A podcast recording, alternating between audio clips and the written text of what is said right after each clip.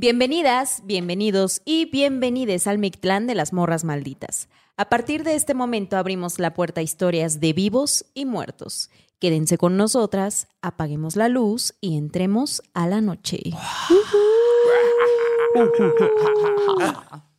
Buenas noches. Eh, ale. Buenas noches, buenas noches. Aquí el sonorencismo a todo lo que da. ¿Qué ¿Cómo estás? Eli? ¿Cómo muy estás, bien, Elis? muy, muy feliz de estar aquí. Ya tenía muchas ganas de venir con ustedes, oigan. A, a Sí. sacar, a sacar ahí el terror. Sí, la verdad es que me gusta mucho platicar con ustedes. Digo, no es la primera vez que platicamos juntos, evidentemente, porque me encanta hablar de fantasmas y cosas así, porque de repente hay gente que, justo lo que hablábamos hace rato fuera de cámara, que hay gente que, no, a mí nunca me ha pasado. Y yo, "Mm, ¿lo espanto ahorita o lo espanto después? No mientas por convivir. No, no mientas por convivir. La neta es que conocimos a Elis porque nos invitó a su programa eh, hace como dos meses más o menos. sí, como dos meses, ajá. Era, era tu aniversario, ¿no? Era- Era Aniversario el- de- ah, sí, fue en Sí. febrero entonces. Exacto. Sí. Ah, bueno, en febrero. Ah. Anduvimos por allá y la verdad es que nos dimos cuenta que Elis tiene un montón de historias.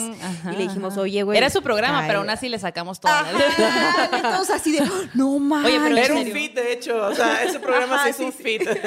Ahí está todavía, la gente puede verlo. ¿O Eh, lo vamos a subir apenas Ah, porque Channel 66 ya dejó de existir. Ah, Eh, ok. Pero pues era un- fue un proyecto súper chido que hizo Vance para, para poder como generar algo en la pandemia. Y ahorita Sí. que ya todo se reabrió y eso, pues usar también ese presupuesto para hacer cosas en físico y más bien hacer que regrese otra vez la gente y sin miedo, pues, ¿sabes? Claro. Y entonces Sí, está- creo que está chido. Lo que va a hacer ahora más bien es se va a cambiar a un formato en vivo. Ah, Entonces ya la gente va a poder ir a ver el Órale. show, las pláticas y todo eso. Vamos a hacer como Nino Canún, pero sin cámara. Ah, no, o sea, como, como siempre en domingo. Bueno, para la gente de mi generación, que fueron los últimos que vimos siempre en ¿Y domingo. todos quién? Algo de ¿Quién qué es esta señora? bueno, los domingos se acostumbraba a un programa que empezaba como a las 4 de la tarde y terminaba a las 8. No, ¿a qué hora empezaba esa madre? No, no, no, la ¿Quién sabe, la verdad? Sí, no, te, Bueno, ahí te la debo. te un la programa debo. de esos. Sí, ajá. Qué bien padre Vance, ¿no? Bien padre. Muy hizo la, la, la, La casa. ajá. Sí, si no han ido al House of Bands aquí en Ciudad de México, vayan. Y si les gusta también como... eh, Patinar. Ah. O las historias de miedo. Históricamente, Sí. era un lugar donde se llamaba Bulldog. Ay, yo voy contando historias. Ay, ya, cuéntanos, cuéntanos. Pero hay una niña que se, que se aparece más al... Siempre decimos como las mazmorras, que es como la parte donde están abajo las oficinas Ajá. Ajá. y la bodega. Este... Pues hay una niña ahí que está corriendo y que hace cosas chistosas. ¿Y a ti ya, ya la viste? ¿Ya te tocó? Fíjate que yo no la he visto, pero yo ya sabía desde el Bull. Sí me dijeron como de, no, nunca he sido las mazmorras, que así le decían desde entonces. Y yo, no, me dice, ahí sí se aparece una niña. Que hay muy buenas historias del Bull, ¿no? Sí, de, de De otro tipo Ah, de De fiesta. Ah, ok, ok, ok, ok. Ah, oye, pero entonces, ¿tu programa va a seguir? Sí, el programa sigue. Ok. Eh, por lo mismo que ya todo se, se como, pues ya está, Está- regresando y eso. Ajá. Eh, no va a ser todos los meses porque no tengo tiempo, porque te, Sí, estoy entre sí, Elis sí. Paprika y Sí. Now Girls Rule.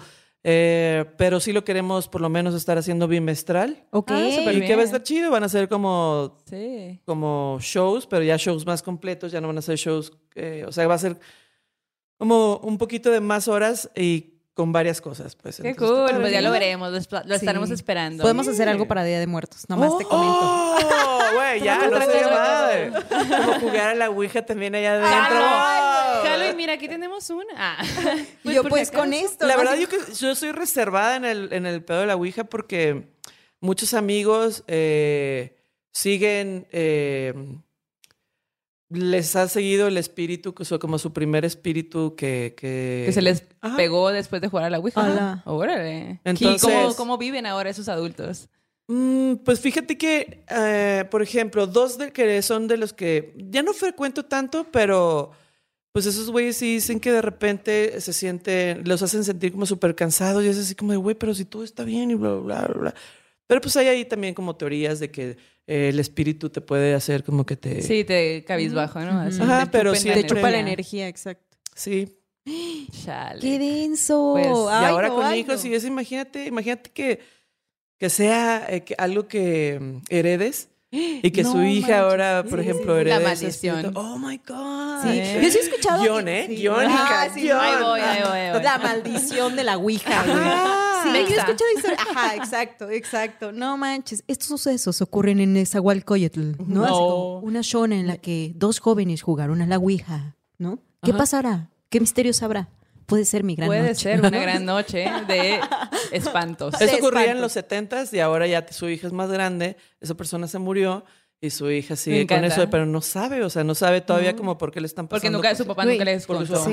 Y estaría chido que los escenarios fueran el metro Barranca del Muerto, güey, a donde trabaja, ¿no? Así, no, ya estamos armando aquí la película, la- el próximo Espérenla. estreno. próximo verano, Sí. ¿no? Así- Oigan, en, en su cine de preferencia. Ajá, Totalmente. Pues Elis, Elis Paprika es nuestra invitada de esta noche para quienes solo nos estén escuchando en audio. Bienvenida a este espacio. Y bueno, pues ya sabemos, por lo que nos acabas de decir, que sí te gustan las historias de espantos. Me encanta. Pero ¿qué tanto eres perceptiva, Elis? Pues mucho. La verdad es que eh, desde niña he tenido historias en mi casa, por ejemplo, en que era una casa nueva. O sea, no sé por qué tiene como. Ya no, fíjate que está bien raro, porque ya hoy día solo de repente hay un. Hay un güey que siempre lo he vis- eh, visualizado como un, un teen de los noventas y como pelón y así, que siempre está como de, ah, como, eh, escúchame, escúchame. Pero no puedo decirlo porque, o sea, todo el mundo me dice como de, pero lo ves, lo ves. Le dije, es que lo siento, pero es como si lo viera, lo ajá, ves, lo ajá, veo, ¿sabes? sí. Es algo súper loco. Pero es así como de, güey, está en la puerta, güey, así. Y dije, me acuerdo como las últimas veces que había ido a Guadalajara, le dije, Cachi, es que ya no, la- ya no me ha pasado nada con él y está en la puerta. No puede pasar al cuarto, por alguna razón. Oh. pero respeta. está, ¿eh? Te respeta. O quién Pues yo no sabe, sé, o a lo mejor hay algo que no Un puede. bloqueo. Ajá, un Ajá. bloqueo que no puede pasar. Pero sí, la desesperación y los gritos, o sea, o en la, me, me ha pasado también, por ejemplo, en la casa de mis suegros, la primera vez que fui, ellos viven así a pasos de un panteón. ¿A cuál panteón? Casual. Ah, en Hermosillo. Sí, en Hermosillo. En- está en la colonia Modelo. El, el Yáñez. Y a lo mejor dije algo mal y... shala, Uh, no en la sé, grama- pero está en la eh, colonia Modelo en, en Hermosillo. Y Pero es como muy céntrico, pues. Ajá. Bueno, un panteón, ajá. Sí, pero creo que es como muy famoso en Sí, Hermosillo. sí, Ah, debe ser eso. ajá. Eh, Porque aparte es el panteón que ya hemos comentado antes, que está muy, muy en el medio. O sea, hay gente, de hecho, que nos escucha, que, nos ha escrito que, güey, yo abro mi ventana del cuarto y veo el panteón. Hola. Es como, está rodeado de casas. Sí, sí, ¿no? sí. Normal, Ok. tranqui, hermosillo. Casual. Ajá. Sí, oye, hay un panteón. Hay que hacerles casas, güey. al lado, claro. casas, buena idea. Sí, y hay panteones idea, ¿eh? cuyas criptas parecen departamentos, güey, Ah, ¿no? sí, Que claro. Ah, dice, claro. Culiacán. ¿cuánto Cu- costará la Sinaloa, renta? aquí, Sinaloa, güey, ¿no? sí. Que sí, sí, sí. Yo ya sí voy a dejar que a mí me entierren en Sinaloa y en esa. Ahí, ¿no? Voy a rentar un departamento, ¿no? Sí. Oye, parecen casas, tienen hasta cocinetas y todo, o sea, como para que de verdad y habitaciones, ¿se han visto así como Sí, hay como documentalitos? ¿no? De, de Ah, respecto a eso. Es Muy como de impactante. wow. Sí. Y así como de que si mi cuarto en la azotea cuesta esto, güey, ¿cuánto costará eso? ¿No? Sí, no. No. ¿Quién sabe? ¿Quién sabe? Pero bueno, ajá. Bueno, y- ay, pero que ah, entonces también me acuerdo que No, estabas contando la historia que con tus suegros. Ajá, que cuando llegué la primera vez a la casa de mis suegros, dije, siempre hay una morra que tiene como una bata eh, como de hospital, Ajá. pero está como súper desesperada y nada más está así como dando vueltas, pero no me ha visto.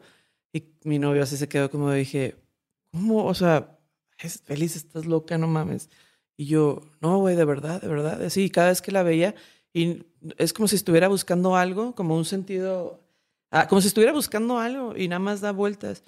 Pero ya desde que se murió mi suegro, no la he visto. Está súper loco. Oh, Qué guau. denso. Misterios sin Sí, sí, sí. resolver. Sí, o sea, le, eh, no me acuerdo si le dije a mi novia, pero dije, pero ya no está, ya no está la señora.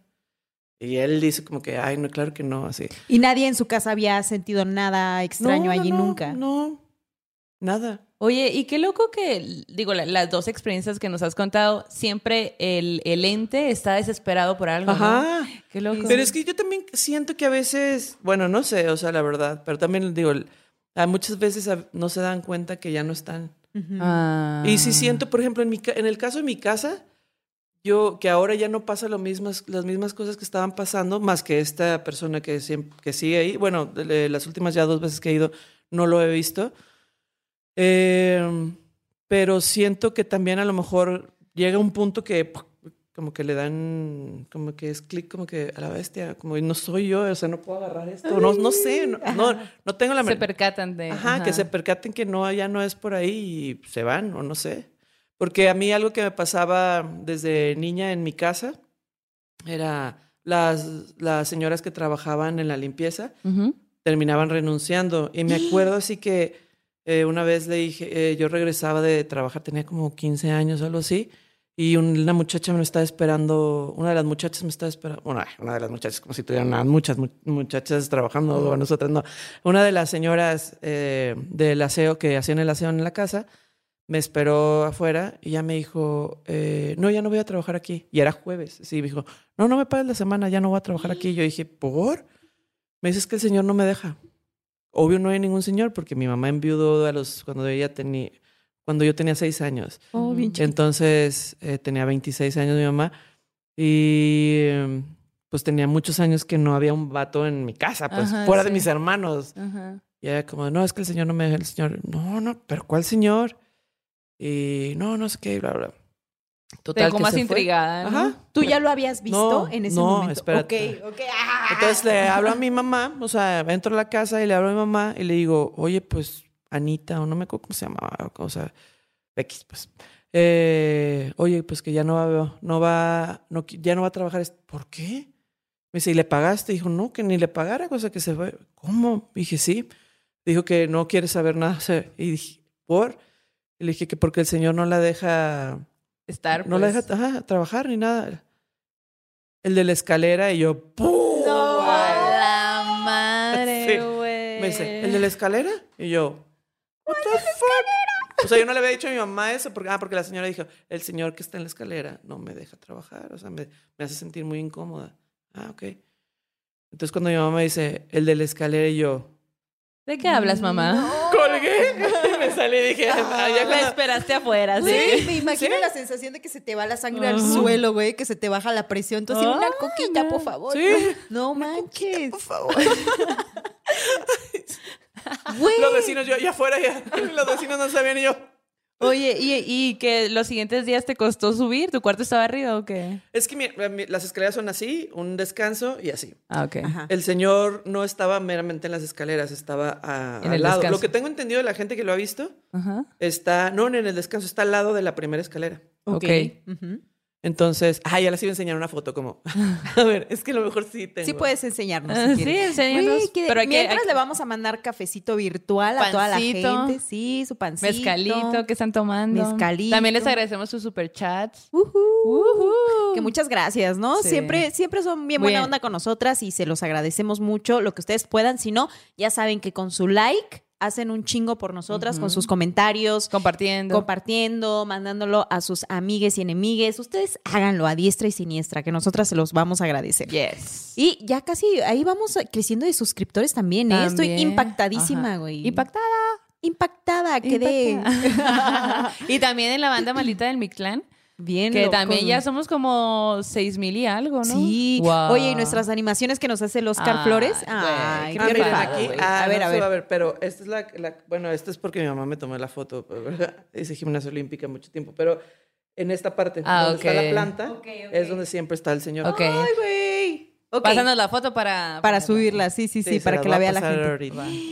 No. Entonces, pero bueno, o sea, esa es una de las tantas historias. Pero porque- qué loco que tú, si eres tan perceptiva, no habías visto al señor. Ah, ese señor. Ujú. Pero también hay una cosa, ¿saben? Bueno, hay como teorías. Ah, yo ya voy a. Tus A propias teorías. Ajá. No, no, no, no, hay teorías de que en realidad no son fantasmas y es, es que todo está pasando al mismo tiempo. Mm, ujú. Como otras realidades. Como que hay Ajá. dos familias habitando la misma casa. Ajá. Sí, o sea, pero es la misma, pero en diferente Como en los otros. Ajá, todo el tiempo. Pero todo el tiempo, o sea, Pum, pum. desde cuando eres niña es como si fuera un... El multiverso. en Ajá, o casa. sea, en un... Ajá. Eso está súper loco, güey. Sí. pero Me gusta esa teoría, mucho. me gusta. A mí me gusta porque... Porque siento de pronto que podría ser porque muchos fantasmas nunca se dan cuenta que ya no están muertos. Sí, sí, sí. Entonces siento que a lo mejor ellos por eso viven su... O sea, llegan a la cocina. O sea, hay gente que le pasa como que llegan eh, todas las mañanas, como que es lo mismo, como de que, el plato y la taza y bla, bla, bla. pero mueven. de repente, ajá, como que empiezan, como que no sé, como que hay como rutinas. Ajá. Como cosas que siempre hacen. Entonces, Sí, sí. Tendría sentido, o sea, en eso. Si lo vemos de esa manera, pues podría tener sentido. Ajá, ajá. Oye, como ese meme que dice que cuando te sientas mal de ir a trabajar, acuérdate del de sexto sentido. ¿Qué Que estaba muerto y seguía trabajando No porque no mames, se- güey, pobre vato. Qué gran meme. No mames, claro. Y él así de... mm. Qué tristeza, güey. Sí. O como el, el libro que recomendaste de los niños que, que, Que se van a la escuela, escuela. de noche y que un día despiertan, o sea, un día, eh, des- sí, despiertan y estaban en la escuela de día y no entendían por qué estaban de día. Y porque había niños que tomaban clases De de, día, día. porque ellos eran fantasmas. Ajá, Es o sea, como que ellos viven en, en esa otra dimensión, ¿no? Y ocupan el mismo salón de clases, ¿no? Pero en la Qué noche. bonito, ¿no? Sí. Sí, eso es súper bonito y Sí. súper buena idea también. Ajá, exacto. Y- Sí, Ah, apúntale. Oye, oye, pero entonces, ¿cuál podría ser el, el primer fantasma o ser o cosa que tú viste en tu vida, güey? Así lo primero que recuerdas que te sacó mucho de onda y que dijiste, güey, esto no es una persona o no es algo normal. Esto está raro. Eh, cuando una vez que estaba dormida, la verdad es que me han pasado muchas cosas, pero una vez que estaba dormida que me peleé. Ah, bueno, es que desde que se murió mi papá, yo no dormía en mi cuarto porque mi cuarto era siempre tenía una vibra muy especial, muy especial que no se podía dormir ahí. Entonces, eh, pero, o sea, más, no me acuerdo bien del primero, pero sí me acuerdo como de los que más me ha impactado de no dormir en mi cuarto porque no me dejaban dormir. Ok. Entonces, era el cuarto, se volvió el cuarto de las visitas. De las Ay, visitas. qué culera, Que tampoco podían dormir, güey. Güey, está- Amiga, vente a dormir. Tú duermes va, ahí. Es que estaba platicando, por ejemplo, una prima siempre decía, es que no me dejó eh, dormir esa, la luz, eh, una bola de luz. Entonces era como, ajá, güey. Pasan cuatro años y viene un amigo de Australia y claro que se queda ahí. Nadie dice nada nunca del cuarto de la Obvio. visita. Ahora ya lo van a saber todo el mundo. Oh my God. Pero- Adelántele, si, si es amigo de Elis, adelántele esta parte. Eh, y como cuatro años después que fue un amigo, me dijo, ah, le dije la primera noche, como, ¿cómo dormiste? Es que la, la bola de luz no me dejó y nos volteamos a dormir como de, ¿cuál bola de luz, güey? Lo ver si soñaste, la Sueño, sueño, ajá. Y ya como tres días después, me dijo que estaba escuchando música y que, o sea, de cuenta que estaba en una cama, yo junté dos camas y seis seis individuales, decís. Entonces estaba aquí en la esquina y en la otra esquina de la habitación le agarraron así, le jalaron los headphones, güey, y se los tiraron allá. Pero el vato decía que no tenía miedo porque su mamá era como muy, estaba muy metida en cosas de, em, como de fantasmas y de brujería y de Ajá. demonios y así. Entonces era como, tú tranquilo, pues no pasa nada. O sea, tú... Entonces decía, pero no sé, porque el güey no sabía español, decía, pero no sabía cómo hablarle porque no sabía si iba a saber inglés. Ay, no, güey. Sí, güey, yo. Pero ahí sí se me hizo, por ejemplo, nunca había pasado en mi cuarto a ver que alguien haya tenido como un... Este Eh, de acercamiento, de tirarle. ¿no? Exacto, Tan o sea, ya de agarrar sus cosas, o sea, porque a mí sí me empujaron de las escaleras, Oh, lo- pero así, de no había nadie, pero estaba ya a tres, a tres, a tres escalones de baja, de terminar, pero sentí perfectamente como las manos que hicieron esto. El Y señor. Así como, ah, ah, puede ser, porque fue en ese, o sea, en ese... En ese pedacito. Ajá, en Sí, ese sí. pedazo. Y ya fue así como de... ah. Pero no te lastimaste, o sea, fue como... No, no, no, no, no. ¿Y te dio O sea, miedo? más bien- no, fíjate que ahí nada más me sacó de. La verdad es que soy súper... Tengo retraso en el... eh, o sea, a mí, por ejemplo, cuando me han asaltado, no me pongo ni... Todo el mundo piensa que como que, ay, no, Elise es súper perra, güey. O sea, se va a pelear así. Y digo, no, güey, tengo... No sé lo que me está pasando. O sea, como que hay un entras en bloqueo. shock. Reaccionas en shock, después. ajá, Ujú. Reacciono después. Entonces era como de, no mames, así de, güey, no hay nadie, güey. Así que, ¿qué pedo, güey? Así como, y dije, no, a ver, ¿qué puede pasar? Así, todo el tiempo, es lo que, La lógica. lo que digo, ajá. siempre trato de primero encontrar la lógica y cuando Claro. ya no hay lógica, güey, ya, entonces como de, ah, pues sí pasó. Ah, sí, es un mientras agarras las llaves y te vas, ¿no? Así como que ya no quiero Me volver. encanta aquí. ese video, no sé si lo han visto, que eh, un güey como cuando bajas por un vaso de, con agua en la noche, así casi después, ¡tic! Y vas apagando la luz. corre, güey, todo el tiempo, güey. sí. Eh, pero mm, yo creo que es, o- ah, bueno, estaba platicando de justo en mi cuarto, que me peleé con mi mamá, ah, porque platiqué que no me dormí en mi cuarto porque era como, para mí no, o sea, no podía dormir. Ujú. Y entonces me dormía con mi mamá Y un día que me peleé con mi mamá, dije, "Ay, ya me fui a dormir a mi cuarto. Ujú. Y yo nunca duermo, o casi nunca duermo de eh, Pegada a la pared. pegada a la pared. Siempre pongo mi cabeza del lado de donde no hay nada. Pues, donde van los pies, pues básicamente. Ok. Siempre, casi siempre. Entonces, sí, me dormí. Y en eso eh, empecé a sen- sentí, es que está súper loco porque como cuando a la gente le dan los ataques y como y cuando los agarran aquí así, Sí, como... ajá. como, Ajá. como para tranquilizarlos y eso, todo eso lo sentí así. Entonces así me, me levanté pero no abrí los ojos, pero algo me estaba agarrando aquí, entonces agarré algo, pero era como agarrar mi mano, pero no, no, era algo, pues no había hueso, aquí hay hueso pues así, pero era algo así, tampoco era como gelatina pues, o sea, no, pero, no, Sí. pero era algo, o sea, que podía agarrar. Hice esto, fue cuando abrí los ojos y dije, ¿Qué? ¿Qué quité? ¿Quién está aquí? Y no había abajo porque era como cuando, según yo era, no, no era hippie, pues, pero, pero Dormías al, al, ras, al ras, pues, ajá, sí, del piso. exacto, ajá, sí puse las camas y sí. Entonces, no había manera de ir hacia abajo para ver si había alguien abajo. Entonces me levanté y yo, mamá, perdón, de que, mamá, te perdono, déjame dormir. te voy a perdonar, ya lo que me dijiste fue súper ofensivo, pero no, no es cierto, pero sí, sí. Y eso fue así como el primero, así como, o sea, de los primeros como, ¿Cuántos años tenías? yo de haber- creo que de haber tenido ahí como 13 o 14. Hola. Ok, sí. Estabas chiquita. Y ya después cuando empecé a salir, me acuerdo, porque dejábamos siempre que lavaba mi mamá la ropa. Ay, yo ya contando todas las No, historias. adelante, adelante. Tú cuenta, Sácala, tú cuenta. sácala. Eh, siempre toda la ropa la dejamos, eh, cuando la lavaban, la poníamos en la cama, ya estaba seca, y la doblábamos en mi cama, en mi cuarto. Ujú. que en el día no había problema, de haber hecho era un cuarto muy bonito porque le entraba la luz súper bien y todo. Eh, y un día, o sea, ya cuando empecé a salir a lugares y así, una vez en la noche así como vi un bulto y entraba yo siempre por mi pijama, pero ya no prendía la luz.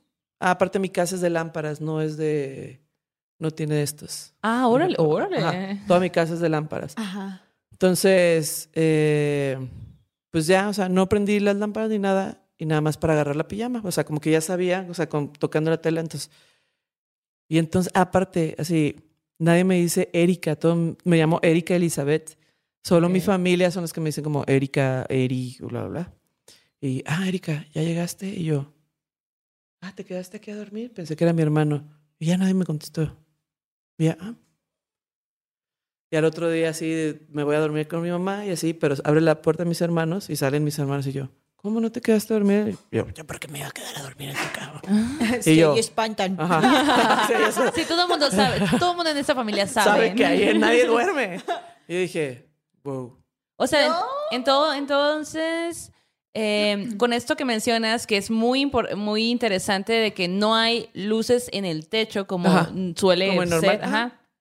Tus ojos están muy acostumbrados a la oscuridad también. Ajá, pues, sí, porque no tiene tanta luz como... Sí. De hecho, en mi casa ahorita me, está, me pasa que cuando no hay como mucho sol y eso, eh, pues yo no, casi no prendo las luces, como que estoy acostumbrada a eso. Y cuando las prende mi novio, hace rato llegó a la cocina y dijo, ¿por qué estás así como a, a oscuras? Y ya prende la luz y yo, ¡Ah! ¡ay, sí es cierto! Pero es porque estaba muy acostumbrada, ¿sabes? Sí. Porque sí, o sea, Sí, como sí. que... Pero también creo que eso es muy interesante porque siento que sí, te, sí debe de, de tener em, como cosas que tú haces que tú lo ves como muy común, como eso, ¿no? Ajá. De estar siempre así y, y debe de, cambiar tus maneras de actuar también. Defi- La oscuridad también, pues el estado de ánimo, como que, quién sabe, Sí, a lo mejor. totalmente. ¿eh? Sí, yo sí creo también. Oye, y tienes ahí unas historias de otros, otros músicos. ¿Qué Sí, onda? justo antes de venir Ay. estaba platicando. Ay, ay. Estaba Ajá. platicando con Diego de Bengala que venía, o sea, le dije, ah, es que voy a Morras Malditas, decir, ¿no lo has escuchado? Y yo, güey, ve, Escúchalo. Tú convirtiendo gente, tú Ajá, convirtiendo. sí. Muy bien, muy bien. Preaching. Cáigale al, al Mictlán, está Sí. chido acá.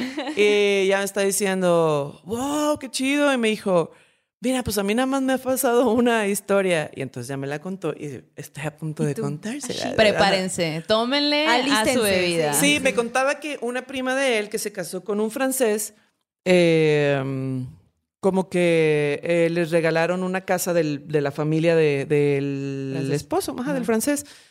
Eh, de esas casas que son como en medio de la nada, en Europa, ya sabes, Un las que usan, ajá, las que usan normalmente como de miedo, ah, De pelis de miedo, sí, de pelis de miedo.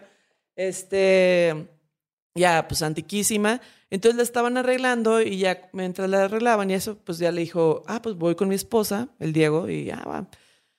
Y dice que una noche, ah, dice que aparte, o sea, como, como del, no, pues sí, no de, ajá, pues sí, como que siempre la gente ahí se dormía a las 8 de la noche. Es como el timing. La sea, regla. la regla. Ajá, O sea, entonces se dormía a las 8, pero pues ellos no estaban acostumbrados a dormirse tan temprano. Claro. Y, y ya me dijo, no, pues yo y mi esposa nos, nos pusimos a como leer y así. Y en eso sí suena. Ah, dice, estábamos en el tercer piso y arriba ya nada más estaba el ático. Y dice que de repente suena, dice, como una pelota así, pero súper pesada. ¡Pah! Pero yo primero dije, ¿cómo sabe que era una pelota? Y dice, no, em- sonó cuando empieza a rodar. Y sabes, ese sonido de... Zzz. Y más en casas viejas que son de madera, porque aparte en Europa es como muy común también que sean como mucha, mucha madera. Eh, y ya pues empezaron. Eh, y escuchó así, como iba como a la puerta, cuando pega en la puerta, se escucha la puerta que están tratándola de abrir. Se escucha que abren la puerta y que sale un montonal de gente, pero dice, pero era much- como muchísimos pasos, pero de mucha gente corriendo como desesperada. Entonces dice, güey, nos despertamos, no nos despertamos, dijo, güey, nos levantamos y fuimos a ver qué onda y así con mi prima y ellos con la puerta abierta y todo. Como si Y nada. así de dormidos como sin nada, así. Y los niños así como sin nada. Bien acostumbrados, Ajá, ¿no? A los ruidos. Pero lo, ajá, lo- pero lo que decía él era que, eh, di- bueno, ya los despiertan todo y le dice, oye, pasó esto. Ah, no, pero no es nada, no te preocupes, o sea. Y que ya el otro día se le dijeron, sí, pues todos en el pueblo dicen que esta casa está embrujada. Ay, güey. y por eso te la no- regalaron. Ajá, pero dijo, pero, pero a nosotros no nos ha pasado nada. Ajá. Eh, y ya que antes de irse le dijo el esposo como que quiere subir a ver qué hay en el ático, pues en el ático nadie sube. Y ya que cuando sube al ático Ay, no. hay unas escaleras y hay una, eh, una bala de estas de cañón, Ajá. o sea, antiquísimas, o Sí, sea, sí, sí. Eh, arriba de unas escaleras. O sea, si ya se había caído, ¿quién las ¿Quién la subió? subió? Güey, Entonces, que no fue cuando el güey sí se quedó como... A la madre.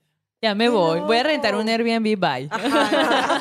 Embrujado. No, no. Ay, qué bueno que ya me voy y no me lo enseñaron antes, ¿no? No es cierto. Qué Oye, loco. le, le aplicaron lo que tú le aplicabas a tus amigas cuando quédate en mi cuarto. Ajá, exacto. No, todo bien, no pasa nada. Ay, la gente nada, cómo es. La bola de luz es tu sueño. Exacto, es el foco de la calle, pero no está la calle enfrente. No importa. Qué raro, ¿qué sería una, una bola de luz? Digo, hay muchas teorías como de, ah, bueno, pues son brujas. O hay otra que no. O sea, en realidad sí existen unas bolas, nunca las toquen cuando las vean, porque te da una descarga y te mueres. Órale. Sí sabía, ¿no? No. ¿No sabían eso? A ver, cuéntanos, otra Ah, vez. ¿Qué? bueno, ¿Qué? hay- Y las dos. Que sí existen bolas de luces que van así en el, que son, ay, no me acuerdo ahorita cómo se llama. Ay, O sea, es física. Ajá, sí. Ajá, ajá. es energía. Ajá, es energía. Ajá. Es energía y si la tocas te da una descarga, te mueres, pues te quema. Ok. O sea, por supuesto. ajá, es, una des- es una descarga pues, súper fuerte. Cuando vean esas luces, no son brujas, no lo vean. O sea, no lo No lo toquen. toquen. No lo toquen. Véanlo Sí, véanlo, pero no lo Ajá, toquen. sí, véanlo. Ajá, no son brujas, sí. Oye, algo que me pasó súper, digo, ahorita hablando como de eso, porque la otra vez hablaba con otras amigas, es que siempre estoy...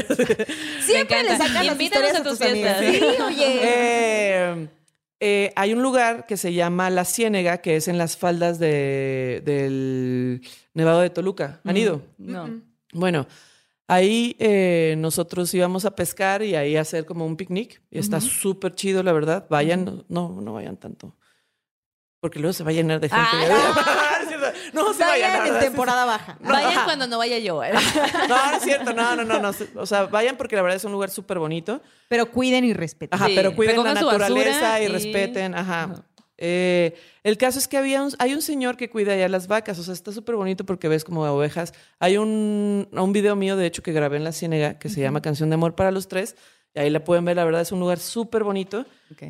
Pero um, ese señor me contaba que nunca había salido de ahí, o sea, él nació ahí y nunca, o sea, él no ha ido ni al pueblo más cercano.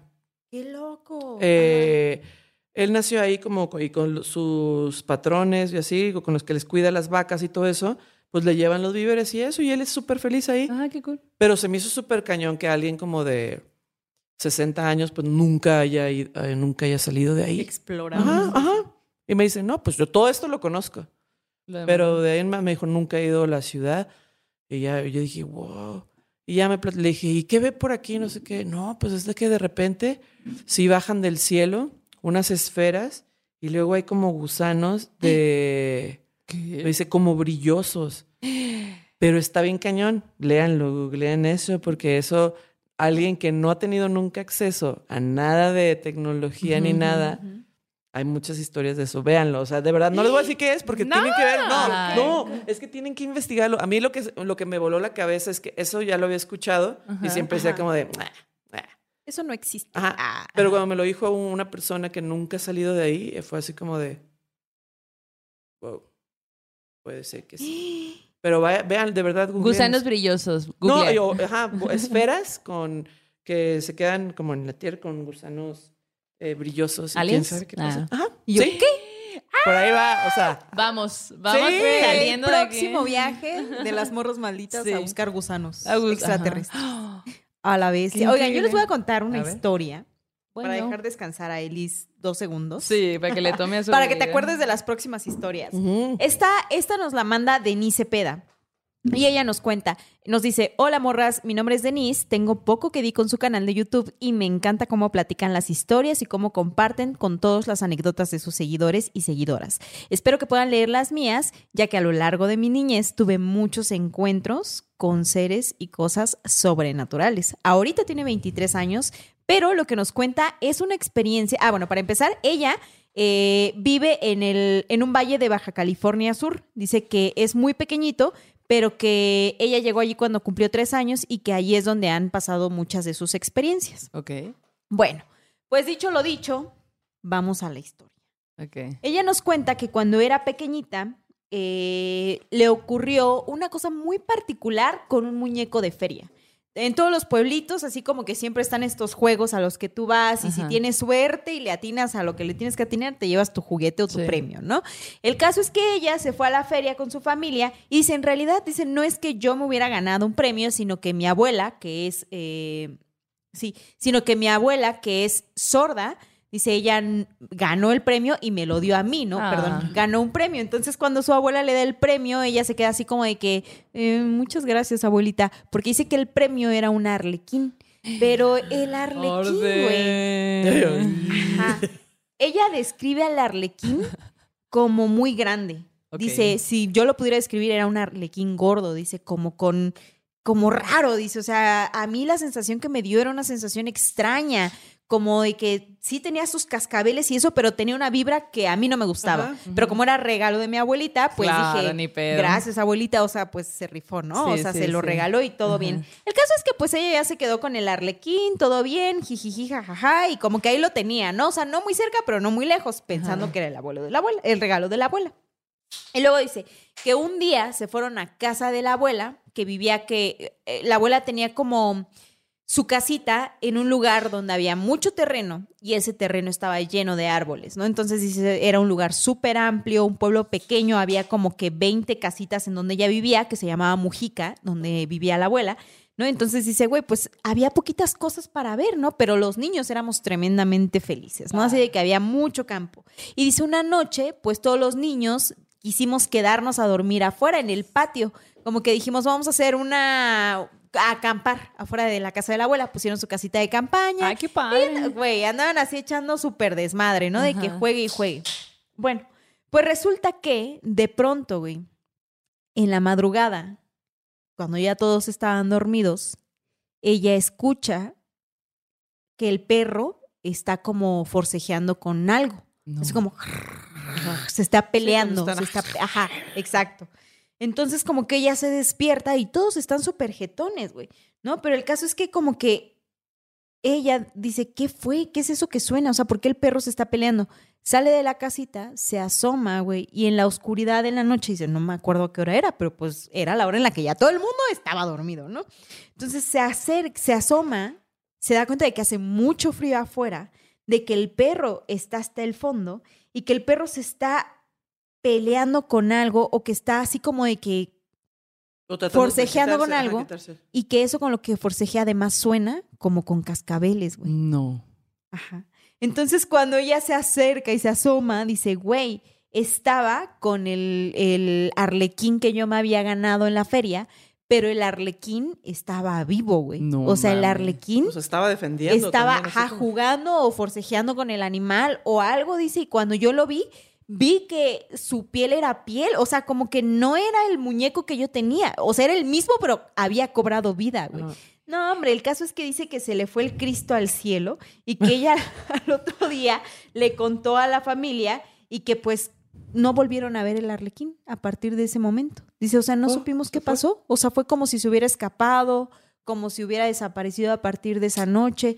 Nunca supimos a dónde fue a parar ese muñeco, qué pasó. O sea, en el lugar de los hechos donde había estado con el perro, no había ni pedazos de tela, nada que hubiera que, que se lo comió, se lo ¿no? comió, Ajá, ajá. Ni en su poposito, supongo, ¿no? Pero el caso, el caso es que, dice, nunca voy a olvidar esa experiencia porque, pues, para mí fue muy Claro. traumática, porque fue darme cuenta de que ese muñeco que a mí siempre me había dado una sensación muy extraña, estaba De nieve, vivo. y claro. tenía Y aparte ya me imagino que nunca más tuvo otro muñeco. Yo creo que así como que qué miedo, mejor no. Ay, la verdad, no sé. Yo no sé si habrá tenido otro muñeco. Yo no tendría, güey. O sea, ya me quedaría con la onda de, güey, todos viven. Toy Sí. Story. Exacto. Yo hubiera sido súper fan De, que mis muñecos co- cobraran vida. Como, ah, bueno. En- ajá, pero pues si hacen daño, están ahí con, con el perro. ¿Tú tuviste perrito? ¿Tuviste mascotas de chiquita? Toda la vida. Ah. Sí, soy súper perrera y gatera y animalera, sí. Ah, yo soy gatera. Quisiera un perro algún día, pero... ¿Te presto los míos un rato? No, gracias. son un tema aparte. Ah, Son, los son, los Pero, son. ah, en mi casa ahorita, ah, yo ya así de, ah, mira. No, es que pasa algo. Eh, la verdad es que mi casa nunca había tenido una vibra. De hecho, hace poco fue alguien como que es súper chamán y así. Ajá. Y dice, no, pues esta casa tiene muy buena. Me dice, tu casa está muy bien. Y yo dije, ah. Y es como de las Gracias. personas que cuando llega a los lugares dice como de, "Mm, no, aquí ya mejor vámonos. Ay, Ajá, y la no. otra es, o Y el sea, salvo fue- por el señor de la escalera, la luz en tu cuarto, no sé qué, todo bien. No, pero está bien cañón porque solo hay un músico de nosotros que lo han espantado, pero dije, es rarísimo porque la casa donde vivo eran de los abue- era de los abuelos de mi, de mi vato. Ajá. Entonces, eh, yo dije, híjole, es que yo tengo súper, soy súper sensible a esa madre. Y dije, güey, no, o sea, yo a esta casa no le he notado nada. Dije, de pronto, pero, pero es como súper pasajero. O sea, no hay nada que Sí. viva ahí, pues. Sí. Eh, pero algo que nos ha pasado con las perras, con un en específico, Billy, es como de repente así como voltea a ver la entrada de nosotros del cuarto y empieza Como oler. y después se sube a la cama y empieza en el techo, güey, así de Ay, no, así, güey. pero siguiendo algo, pero nosotros no lo vemos. Y está súper raro porque Claro. si tienes como sensibilidad para eso, yo diría como que, ah, como que yo podría saber, ¿no? O sea, la única que lo percibe es ella. Pues, Está súper raro. ajá. ajá. Güey. Y siempre es en esa misma parte, o sea, en la entrada. Que digo, la verdad es que si es una vibra de algo, no es una vibra mala porque, no sé, pues siento que como que la... ten- Yo pienso, no sé, igual y no, Sí, sí. pero como que lo vibrarías. Pero sí se me hace que siempre, siempre, o sea, si es como la abuela o el abuelo del cachi, pues como que no pasa nada, pues. Eh, pero siempre es en la misma, o sea, a- afuera del, del cuarto de nosotros. Y le pasó a nuestra, nuestra bajista, Christy, en nuestra roomie, y ella está en el cuarto de arriba, y dice que estaba soñando como que algo, me dijo, como si no estuvieran aquí, como cuando me quedo cuidando a los perros. Entonces, como que, ay, Billy, qué pedo, así, bla, bla. Y, y como que me dice, como, en mi sueño era como, yo pensé que yo me había levantado y Billy estaba Ujú. en esa misma, estaba oliendo como en el cuarto, así como de, de- justo en esa parte, como viendo en esa parte. Y, y ella le dijo, no, Billy, eh, como tranquila, no sé qué, no pasa nada. Y en eso se despierta y su cuarto estaba abierto, así se asoma y la Billy estaba le- leyendo. Justo. O sea, donde- justo donde estaba. O sea, estabas pasando lo mismo, nada más que ella estaba arriba.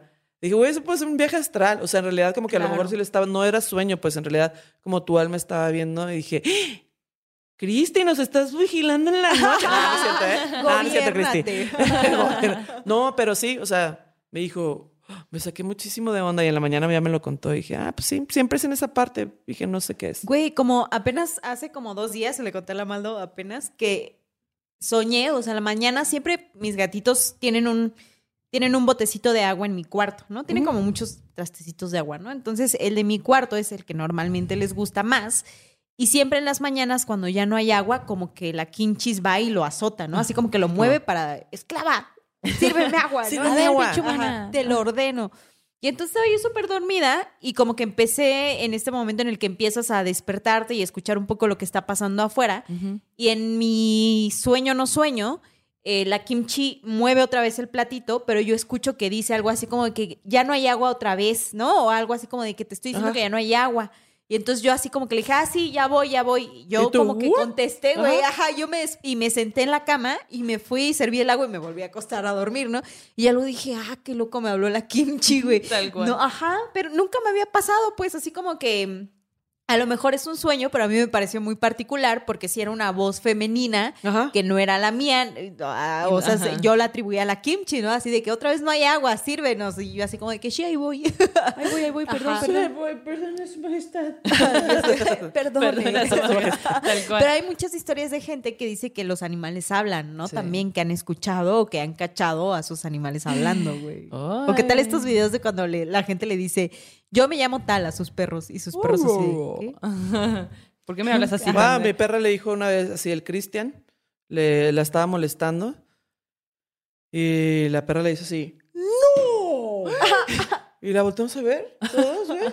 Y nos voltea a ver. ¡Ay! Y ella, wow, Y fue wow. ojito.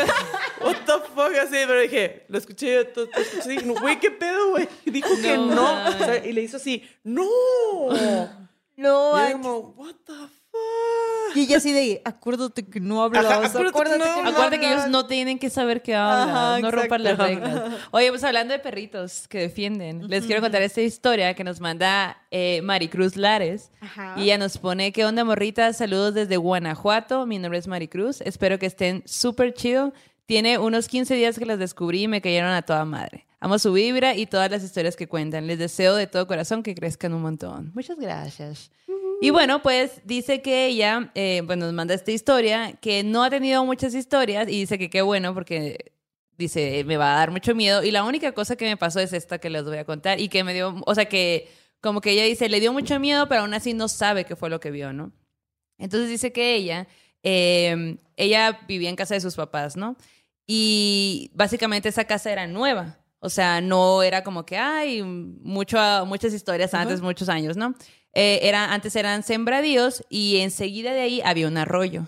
Y ya sabes que las historias con arroyos enseguida de las casas, ríos o cualquier cosa con No agua terminan bien. Ah, suelen Cuidado, ser- cuidado. Cuidado, ahí cuando compren una, es que también está bien padre, pues, o sea, decir, no, "Ay, la qué verdad, sí, padre". la verdad yo sí me la fletaba, ¿eh? No hay, Yo o sea, fíjate. A mí, a mí, o sea, no, no está mal, no me da miedo, no, o sea, no dejaría de vivir en un lugar nada más porque hay fantasmas. Porque hay fanta- ajá. bueno, entonces dice ella que pues eh, ahí construyeron la casa, ¿no? Y la construyeron pues para la familia. Entonces, eh, un amigo de la familia que es como, que tiene como un don, pues justo les había dicho que, que la casa tenía este, este paso de, de como de entes, pero que no se quedaban, pues, pero que todo bien, así como de que, ah, tú todo bien, o sea, aquí nadie Es que aquí saca. es parada, ¿no? Sí, Aquí es ah. parada del autobús sobrenatural, ¿no? Sobrenatural. Sí, acá. Nada más en lo que se van. Ajá, ajá. Bueno, eh, y pues hazte cuenta que dice que a veces se percibían cosas, pero que al parecer solamente ella lo veía, pues. Y, bueno, entonces dice que eh, en ese momento su familia eran su mamá, su papá, su hermana mayor y su hermano y ella, y un perrito que tenían. Y eh, justo en ese momento su papá estaba de viaje, su hermana, con la que compartía cuarto, acababa de mudarse a otro lugar. Entonces, pues ella eh, en la noche como que le parecía extraño y muy solitario el cuarto porque toda la vida había compartido con la hermana. Ajá, claro. Entonces dijo, no, pues es que me voy a dormir al cuarto de mi hermano, en lo que, no sé, me acostumbro, yo qué sé, ¿no? Y dice que, eh, que en la noche ella está dormida, que justo, eh, ella- o sea, su mamá está en su cuarto, ella se durmió junto con su hermano, su hermano se durmió como del lado de la puerta y ella del lado de la pared. Y, y el perrito, como que estaba ahí, era muy travieso, entonces lo- lo- siempre dormía en la sala, pero amarrado como a una correíta, para que no hiciera destrozo, porque ya sabemos que luego de repente los perritos, ¿no? Y entonces dice que De pronto, en la noche, en la madrugada, se despierta de golpe, sin razón aparente. Y que lo primero que siente es que el ambiente es diferente, o sea, como que muy pesado. Y escucha que su perro en la, en la sala estaba aullando, pero dice que era un aullido como súper aterrador y creepy. Jamás lo había escuchado. Como de al dolor o como de, o no sé. Pues ajá, como muy, muy raro que hasta ella pues le dio mucho miedo, o sea, como que escuchar al perrito hacer ese sonido que ella nunca lo había escuchado hacer, le dio mucho miedo. Entonces, eh, dice que de repente el, el perro empezó a aullar y en ese momento empezó a sentir todavía más pesado el ambiente y cuando ella voltea a la puerta, ve cómo se va asomando una sombra sin forma y que se, que se va haciendo cada vez más alta, más alta, más alta y se para en el marco de la puerta. Y esa sombra, o sea, ella lo alcanza a ver. Y esa sombra de repente entra al cuarto y se para de frente del lado donde ella estaba.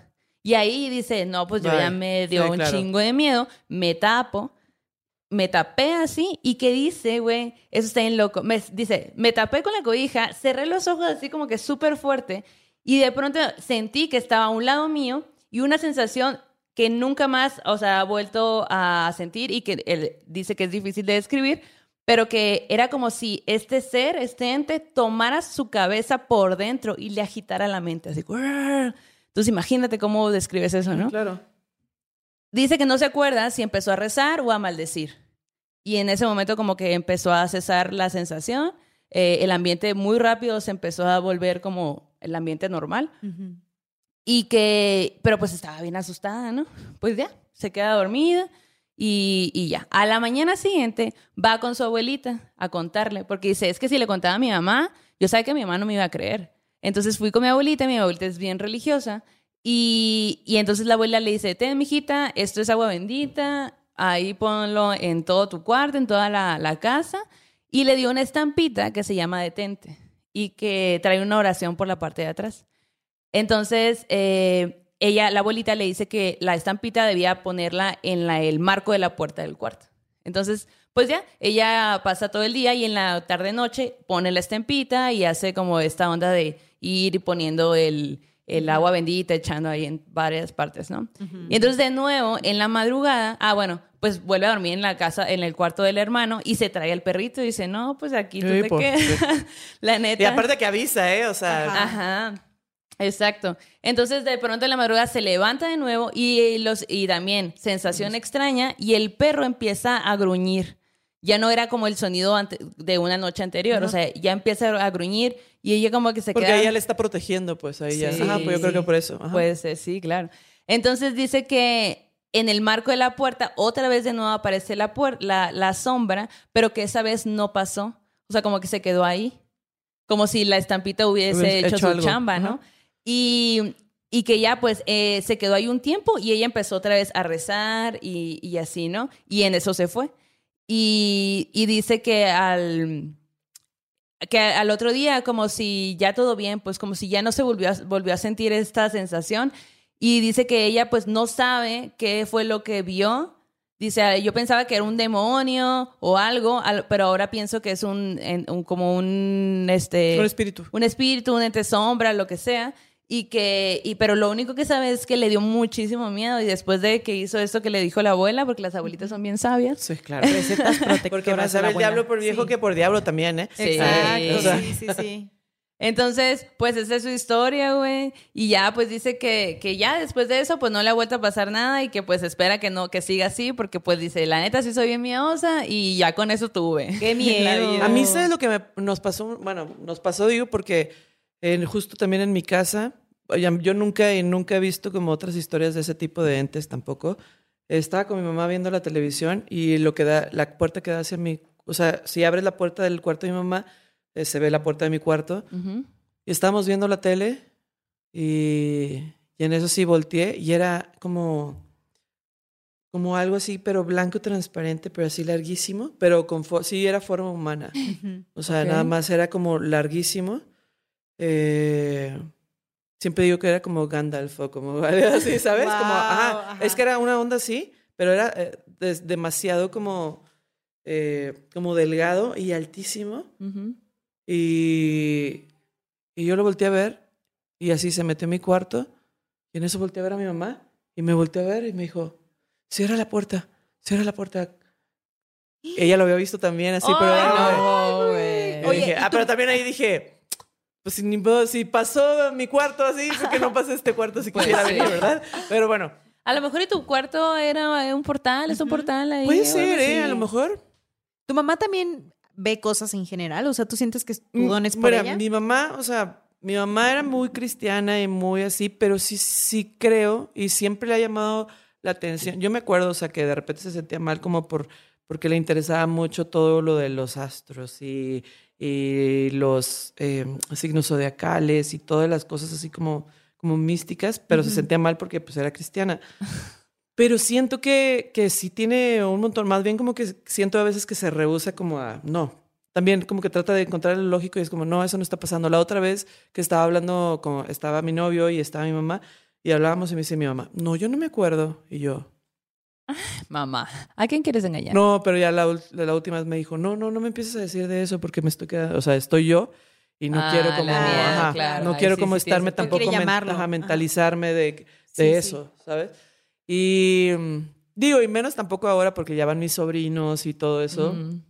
Y mi cuarto ya lo adquirió uno de mis sobrinos, entonces... Ya no lo espantan. Pero yo no, no, o sea, es que sí de ahí, eh, es lo que te digo, como sigue el mismo, es la única persona que yo siento que sigue ahí, es el mismo güey que está como, como vestido de los noventas Ansioso. y pelón, Ajá. ajá, y está todo ansioso y está como súper desesperado, pero es como, dude, o sea, yo no puedo ayudarte.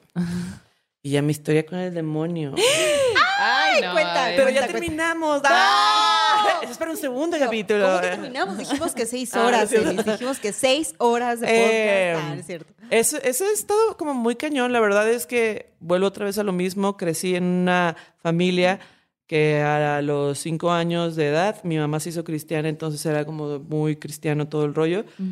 Eh, entonces todo este rollo de los demonios y la mamá, mi mamá todavía estudió un montón de angeología y demonología y cosas así. Ok. Ujú. Estaba como muy clavada también en ese rollo. Eh, pero hubo un rato, como en mis veintes, que empecé muchísimo a soñar. Era un demonio que me, me, me, me chingaba todo el tiempo en los sueños. Ok. O sea, era como, estaba súper consciente, pero era un miedo, o sea, y ya en mi vida personal, o sea, era como de un, un rollo que era como que me molestaba haber soñado eso. Entonces, eh, a lo largo que fui creciendo de mis 20, no sé, eso lo empecé yo creo que a soñar como en mis 25, 24, 25, y como a los 32, o sea, neta, o sea, y era... Un chorro de tiempo, ajá. Ajá, un chorro de tiempo. Eh, dije, pero ¿por qué? O sea, pero ¿por qué tendría que temerte? O sea, ¿por qué? güey? Así. Entonces, de repente, cuando empieza a ver toda, toda esta atmósfera en el sueño, Ajá. Ya sé lo que viene, pues. O sea, ya sabía eso. Ah, algo que me pasa mucho también es yo estar consciente de que es un sueño. Ajá. Oh, ok. O sea, Ajá. normalmente yo ya en mis sueños estoy consciente que estoy soñando. No es como de... de Por eso no eres bien tempranera, entonces, yo creo. Ah, pues, porque duermo muy poco. Me espantan demasiado en los Sí, yo sueños. creo que por eso te levantas temprano. Y, y ya, güey, es que en todos esos años pasaron muchas cosas en los sueños que eran como muy de hacerme sentir súper mal, o sea, de que me levantaba y era, no mames, así no puedo, así. Hasta que un día dije, pero ¿por qué tengo que tener miedo? O sea, ¿por qué yo soy la que tengo que tener miedo? Ajá. O sea, si me vas a chingar, chingame de una vez, güey. Vámonos, así. Pero en fue. físico, carnal, porque la Eh, neta- ajá, va- vamos dando un tiro, güey. Y el fantasma era broma, era broma. Y el fantasma, de no alma yo todavía no tengo tanta experiencia. Ajá. Ajá, que es verdad, ¿eh? O sea, sí te Sí, puedo, sí, sí nos ponemos como a ver en ese rollo. Pero bueno, el caso es que eh, hasta que dije, no, o sea, a la madre. Y entonces me senté con el demonio. O sea, con ese demonio, güey, así. Y, y era como un pedo de. Ni siquiera como le veía la cara ni nada, porque pues sí tenía miedo, pues, pero no era. Ya no era el miedo de que. Con, algo que siempre he tenido desde niña es que no puedo con el miedo que controla mi ser, pues. No puedo. Sí, Tengo que hacerlo. Ajá. Tengo que hacerlo para que deje de tener miedo, güey. No soporto ese tipo de miedo. Es de las cosas que no soporto, más bien. Entonces, eh, quizá a lo mejor como mi alma de controladora o algo así. Ah, no sé, o sea, no sé si es eso, pero sí es así de no soporto tener miedo, no me gusta tener miedo a las cosas. Entonces, eh, cuando me decidí a enfrentar esto, dije, no, es que ya no puedo estar, no puedo estar haciendo que algo me esté molestando todo el tiempo. Y, y ya, o sea, como que... ¿Pero qué hiciste? ¿Te sentaste eh, y, Y ese güey estaba ahí, o sea, pero yo no lo volteaba a ver. y qué ¿Y le de qué decías? platicaron? Y ya nada más le dije así que como de... le ¿y pasaste qué, tu güey? O sea, ajá, no, pero... ¿Y qué vas a hacer? O sea, ¿y qué vas a hacer? ¿Qué así? Pues si me voy a ir, vámonos. Si no, no me estés chingando, güey. O sea, si no, no puedo, güey. O sea, yo no puedo vivir en esta situación. Porque duraste años. güey. Años, güey. Sí. ¿Y escuchaba su voz? Cuando hablé con él, sí. Antes, no, antes nada más era como martirizar, no Ajá. martirizarte, más bien como chingarte todo el tiempo, como, como hacer que te sintieras súper mal y súper vulnerable y súper así. Y, Ujú. y fue así como de, no, güey, yo no quiero ya nunca más sentirme así. ¿Te Sí, pero algo? no era, ajá, pero era normal. Era, fue, yo lo sentí como una especie de tregua y fue nada más como, como, está bien, tú no sabes. Está bien, tú no sabes. Ah, pues yo no, nunca voy a saber, pero no me importa. El pedo es que hasta aquí ya, o sea, esta madre Sí, se sí. acabó. Y fíjate que me pasa cada vez que en- entra otra vez ese, ese trip en mis sueños, es como de, "Ah, ya me la sé. Y Ah, porque lo ya. sigues teniendo. Sí, pero ya no me, ya es como de, ¿Y cómo es la Ah. sensación cuando sabes que ya va a llegar? ¿Cómo lo podrías describir? Es como. Como. Como cuando sueñas, no sé si les. Bueno, a todo el mundo nos ha pasado, que estás así en algo y de repente te volteas y empieza otro sueño. O sea, es como ya todo Ajá. empieza a Ah, cambiar sí, así. sí, sí. Y toda la, la vibra, no sé, o sea, mi mismo cuerpo como que siente como. Una pesadez. Ajá. Mm. Qué loco. Qué loco, güey, está ese pedo. Y, pero todo bien, o sea, ahora nos soñamos. O sea, yo digo, el demonio también me debe de soñar. Y es A como lo de, mejor sí. ahora nos soñamos y es como de, "Güey, está bien, no lo sé. Ya Claro. lo sabré un día. Ujú. O imagínate que sea otra persona que sueña que es un demonio. Y se me da ¡Oh, tu película! sueño. ¡Apúntale, apúntale! ¿Y qué más, Dianisa? Pues resulta que. ah, Güey, estaría muy Puede loco. ¿no? ser. Sí, sí puede ser. que Y el Ah, demonio, ¿ustedes siguen comprando Tupperware? No hace como. El demonio tiene también así un podcast de, güey, la otra vez soñé con una humana Ajá, y me retó la perra, ¿qué pedo? ¿Qué no ¿Qué me- pedo que la morra que ya no quería tener miedo? O sea, Exacto. ay, güey, o sea, Esa es mi chamba. Y me la quería quitar. Se llama Los Entes. Malditos, su podcast. güey, ¿no? Así como, no, es que los humanos son así bien raros, güey. Sí, bien güey. así, ¿Quién sabe ¿Te acuerdas de cómo? la vez de... ah, platicando de nosotros? Igual sí. Oye, Elis, ¿hay alguna otra historia que nos quieras contar antes de pasar a la siguiente sección? mm, ¿Alguna que se te esté quedando por ahí que tú digas, esta se las voy a contar? Y bueno, así, no, no te creas. No, pues no lo sé. Más bien en lo que van contando. Oye, la, la que contaste de... ¿De quién era el bajista de... El bajista? Ah, la del sí, sí, baji- sí, sí. de Liquids. Ajá, Sí, de sí, El sí, Eddie, sí, sí, sí, sí. Que justo me estaba platicando también ahorita el Diego eh, de Bengala que el Eddie estaba jugando Xbox. Y así, pues en su casa, X, así normal. Y de repente se va, se apaga nada más la televisión. Y que de repente en el reflejo, pues está él. Y está una niña al lado. No, hombre, ¿qué es eso? No manches. No, güey. Corriendo, así se salió de ahí, güey. No, Güey, la Bere, que es Berush Calavera, Berenice Fregoso, que es este fotógrafa y que nos Sí. hizo una sesión de Catrinas Catrina, bien chida, bonita. Ajá. me mandó un mensaje de voz hace unos días y me dijo, güey, ella es fotógrafa en el Universal también, este, bueno, es fotógrafa en el Universal, y me contó, güey, tengo que contarte algo que me acaba de pasar ahorita. Y yo, ¿qué pasó? Y me dice, es que fui a hacer unas fotos porque había un conflicto. De hecho, ella subió unas fotos en sus Güey, redes sociales. hermosas esas Muy fotos. perra, güey. Ya Sí, le sí, escribí sí. y dije, yo quiero esta en específico. Está hermosa esa foto. El caso es que se fue a documentar un conflicto, ¿no? Una manifestación y todo a una zona acá en la Ciudad de México y dice, güey, o sea, a mí me dijeron de pronto, tienes que ir a hacer esto, ¿no? Entonces dice, yo traía unas como sandalias de Mm. pata de gallo, ¿no? O unas sandalias. Ajá. Y sí, me fui así, ¿no? Se me uh, olvidó todo lo que estaba haciendo, agarré la cámara y me salí en chinga de casa para poder llegar y registrar. Dice que cuando llega, ella empieza a tomar imágenes y que de pronto siente que con su pie, con su piel, toca como que patea algo, pero estaba tan concentrada en las imágenes que estaba haciendo que no le prestó atención y que de pronto deja de hacer fotos, se le acerca un señor y le empieza a hacer plática, ¿no? Pero ella como que en esa plática que le está haciendo esta persona, voltea y ve que lo que pateó con su piecito era una cabeza de una gallina. O de un gallo o de algo, ¿no? Entonces ahí dice que sintió así como de...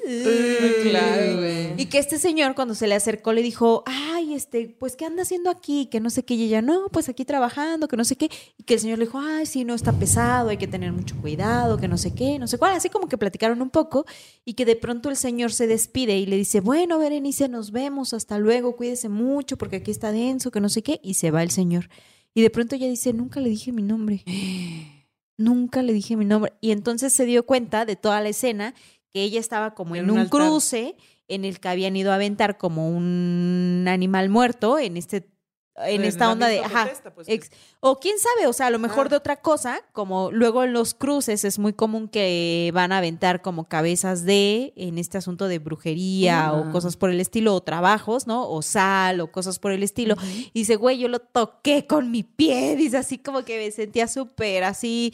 O sea, como que a ella se le revolvió el estómago de todo lo que estaba Claro. pasando. Y más este señor que, Que se acercó su y que le llamó por su No nombre. Y que que me, me ha es. pasado, eh, bueno, está, bueno, esto es otra cosa, pero, Ajá. pero sí, es que ahorita ya que estamos en eso, como más de brujería y eso, eh, todas las veces que mis amigos, yo nunca he jugado a la Ouija. Ujú. Ajá. Y, y es como porque güey, eh, lo que no entiendo tampoco no me, met- no me meto en algo que no entiendan normalmente, pues. Ah, pero si me confrontó al demonio, me vale más. Ah, pues sí, pero era como... Ya lo pues, conocía de era- años, ajá, ya, ya. éramos- ya éramos- sí, ya eran años, pues. Íntimos. Ajá, Íntimos. pero mi rollo del- en la Ouija, toda la gente que ha jugado alrededor mío, o sea, que yo no estoy, o sea, estoy en el lugar, Ujú. pero estoy alejada de la gente que está jugando y siempre les dice que no quiere jugar más que solo quiere jugar con y les pone mi nombre.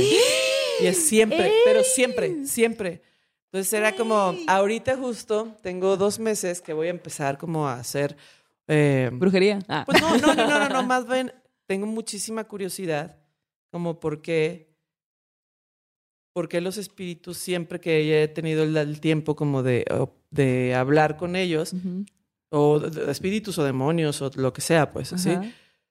siempre quieren hablar conmigo. Pues ya, güey. Contestarles la carta, güey. ¿No sientes que eres un alma vieja, Elis, de pronto? Así como de que dices, ¿qué, qué pedo? ¿De dónde vengo? ¿Por qué? ¿Por qué esta conexión con esos seres? No sé, lo que sí sé es que cuando tenía 11 años, siempre dije, es que yo fui bruja, es que Ah, yo era pues ahí bruja. estás, ahí estás. Yo era bruja y así leía y todo, y de, de brujas y de María Sabina y de cosas así, y era como de, como de sabias, porque en realidad no era Sí, bruja sí, ella, era ajá, como claro. sabia, una sabia de... Una curandera. ah, una pues, ¿no? curandera, ajá.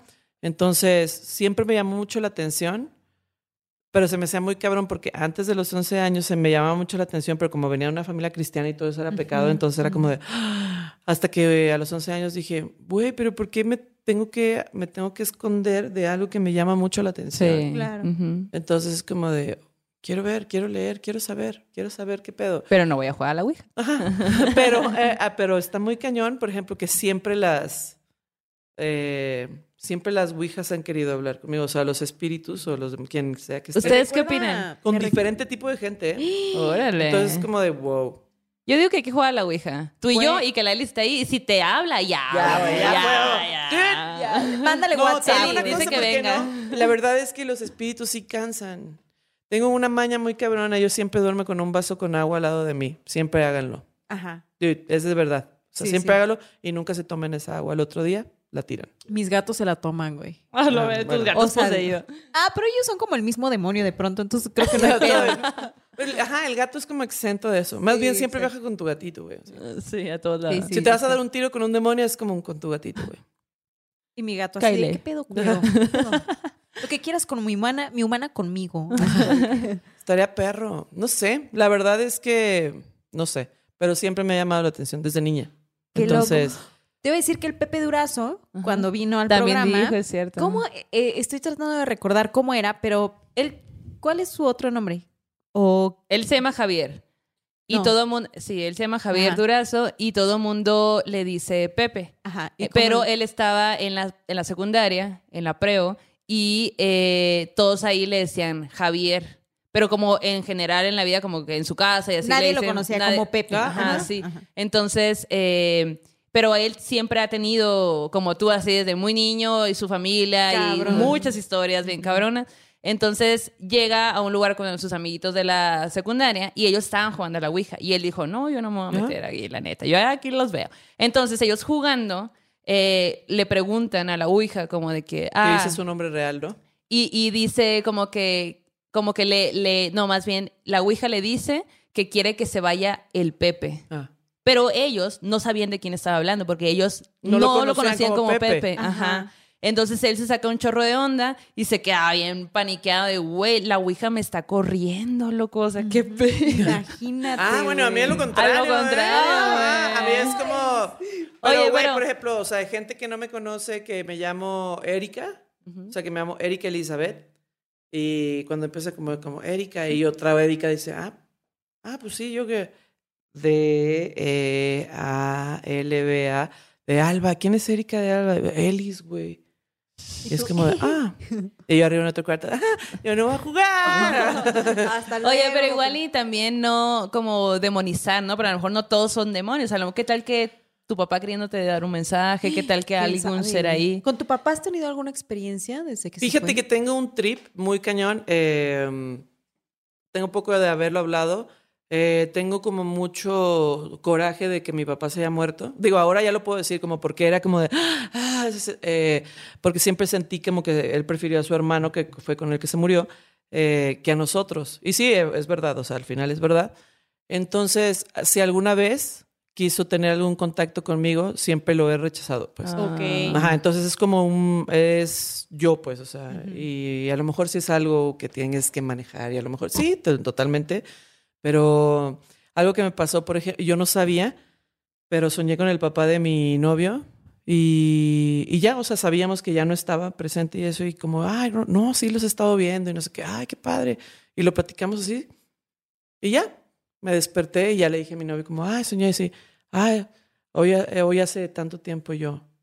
What the fuck? Ah, era el día que había fallecido. Pero eso me ha es la segunda vez que me pasa. Me pasó antes con mi abuelo.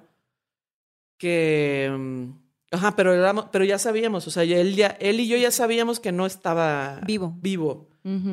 Y ya empezamos a platicar. No, sí vi, como que me platicaba de Rosy, de- o sea, de su hija, de su esposa, de su hijo, así como, no, que sí, estabas muy bien. Pues, o sea, él se sentía muy bien. Sí, sí, los he visto. Y así como, aquí estoy cuidándolos. Y yo, ah, ah, sí, ya voy a Llorando. poner a llorar. Qué No, pero se me hizo súper cañón. sí. Sí. Pero se me hizo súper cañón. Jamás yo había soñado con mi suegro, pues. sí, A ver, sí. hasta se me hacen. eh, pero, pero, Güey, es que qué emoción, qué, qué, qué sentimiento tan cabrón, güey, de, de poder estar allí con ellos. Una un vez poquito más, ¿no? Ajá, Ajá, una sí. vez más, ¿no? claro, y, y ya, o sea, entonces ya cuando le dije como, ay, soñé con tu papá y, ah, y de hecho su hermana me dijo como, ah, yo hace mucho que no sueño, ¿qué te dijo? Y yo, y yo, pues sí, o sea, me dijo varias cosas, pues, pero nada más era como, no, y sí, aquí lo estoy viendo y todo bien, o sea, qué chido, o sea. Wow.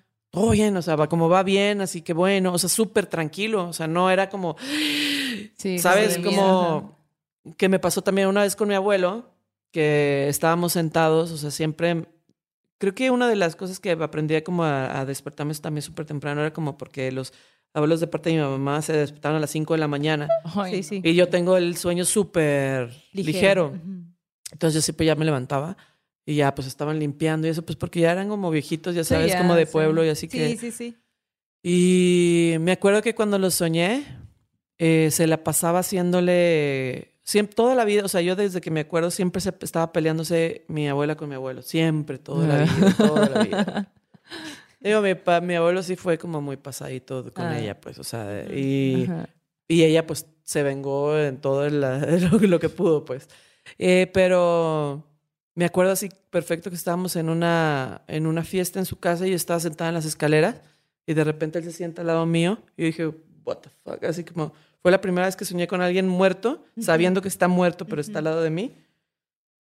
Y era como de, ah, no sé qué, y dije, pero que tú no estás, ajá.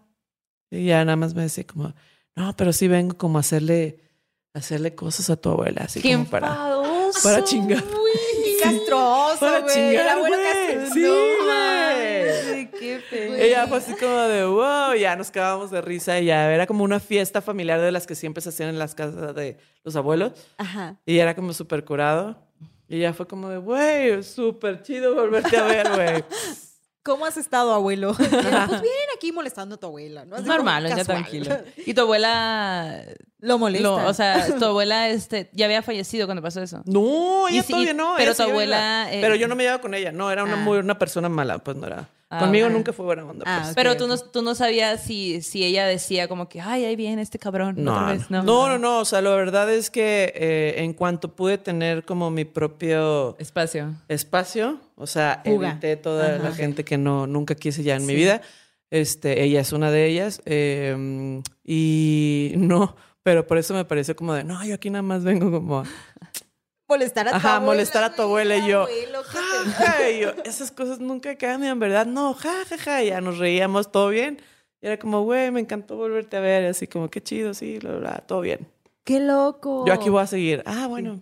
bye. Cuídame. Ajá. Hazme Güey, una yo hace protección. como una semana igual soñé a mi mamá así. ¿Ah, sí? Ajá, como que, digo, cada determinado tiempo mi mamá ya murió. La sueño, güey.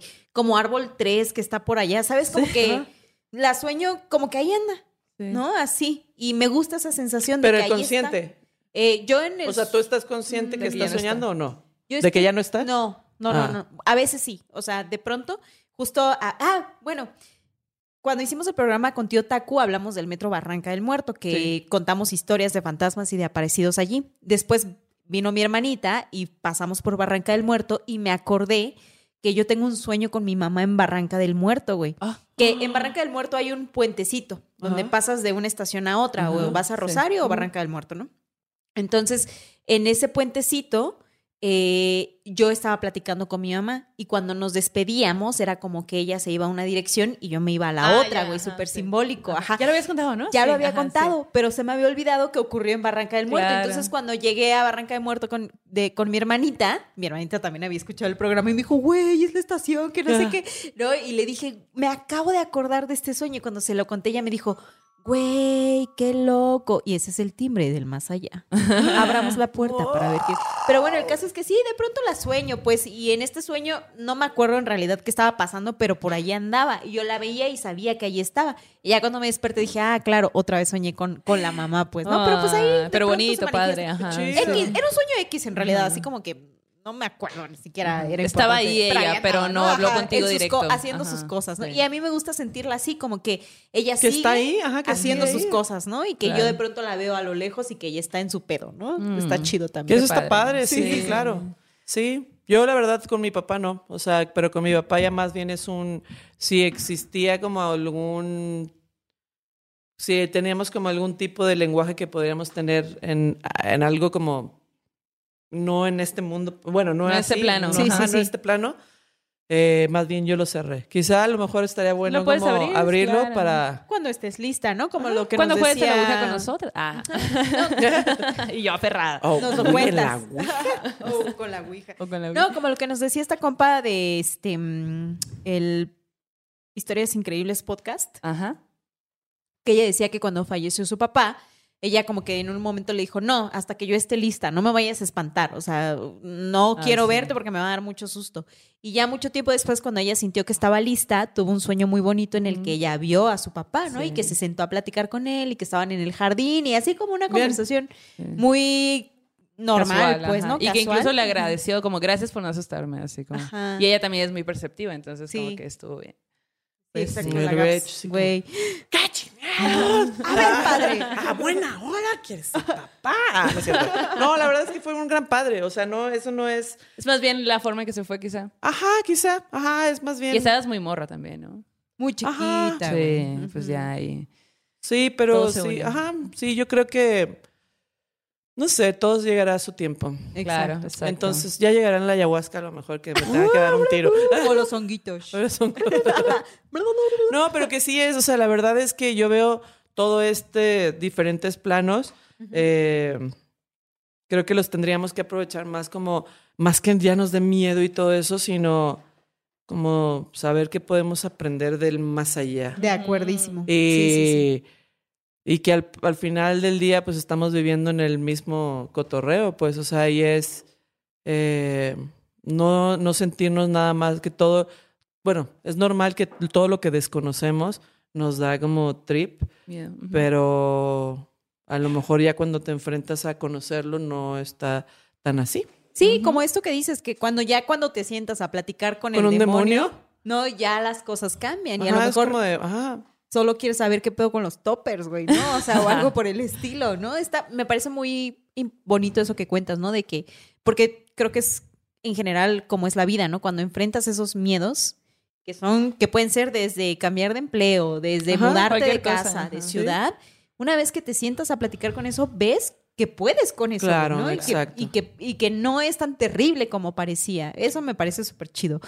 Pero... ya vamos nos fuimos ahora- demasiado, chicas, Ay, ¿eh? sí. Vamos a pasar a la sección de terror en corto. Y este terror en corto nos lo manda Daniela Reyes y dice, hola chicas, espero que no se les haga largo, pero es muy raro y a la vez muy extraño esto que me pasó. Muy A extraño, ver, como dice Muy extraño. la Pati Chapoy. A La ver, Pati Chapoy. Vamos a escuchar. Hola morras, ¿cómo están? Me llamo Daniela, soy de Colombia, de la ciudad de Cali. Bueno, lo que les voy a contar quizás no sea tan de terror, pero sí es algo raro y sí da un poquito de miedo ahorita que lo pienso, Eh, pero pues también es bonito. Bueno, para resumir todo, hace quizás un año, año y medio podría ser, yo cuidaba a unos niños como a 40 minutos de mi casa y yo siempre me iba en la misma ruta de bus.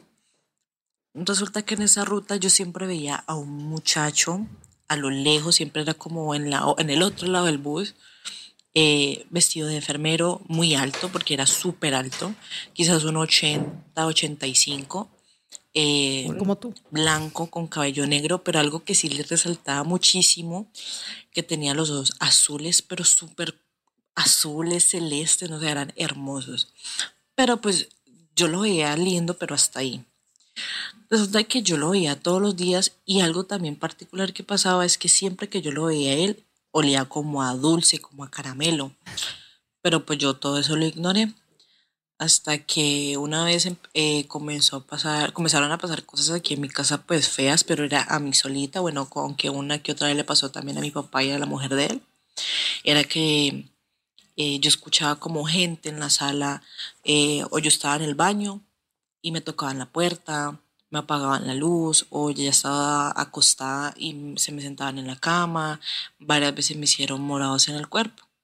Resulta que yo eso se lo comenté a una amiga y eh, mi amiga, el papá de ella, tiene un don. De hecho, él es angeólogo y él tiene un don muy lindo que él puede pues eh, ver cosas, eh, puede hacer limpias, aunque pues me gusta porque pues es angeólogo, entonces me daba como más tranquilidad porque pues yo creo en eso.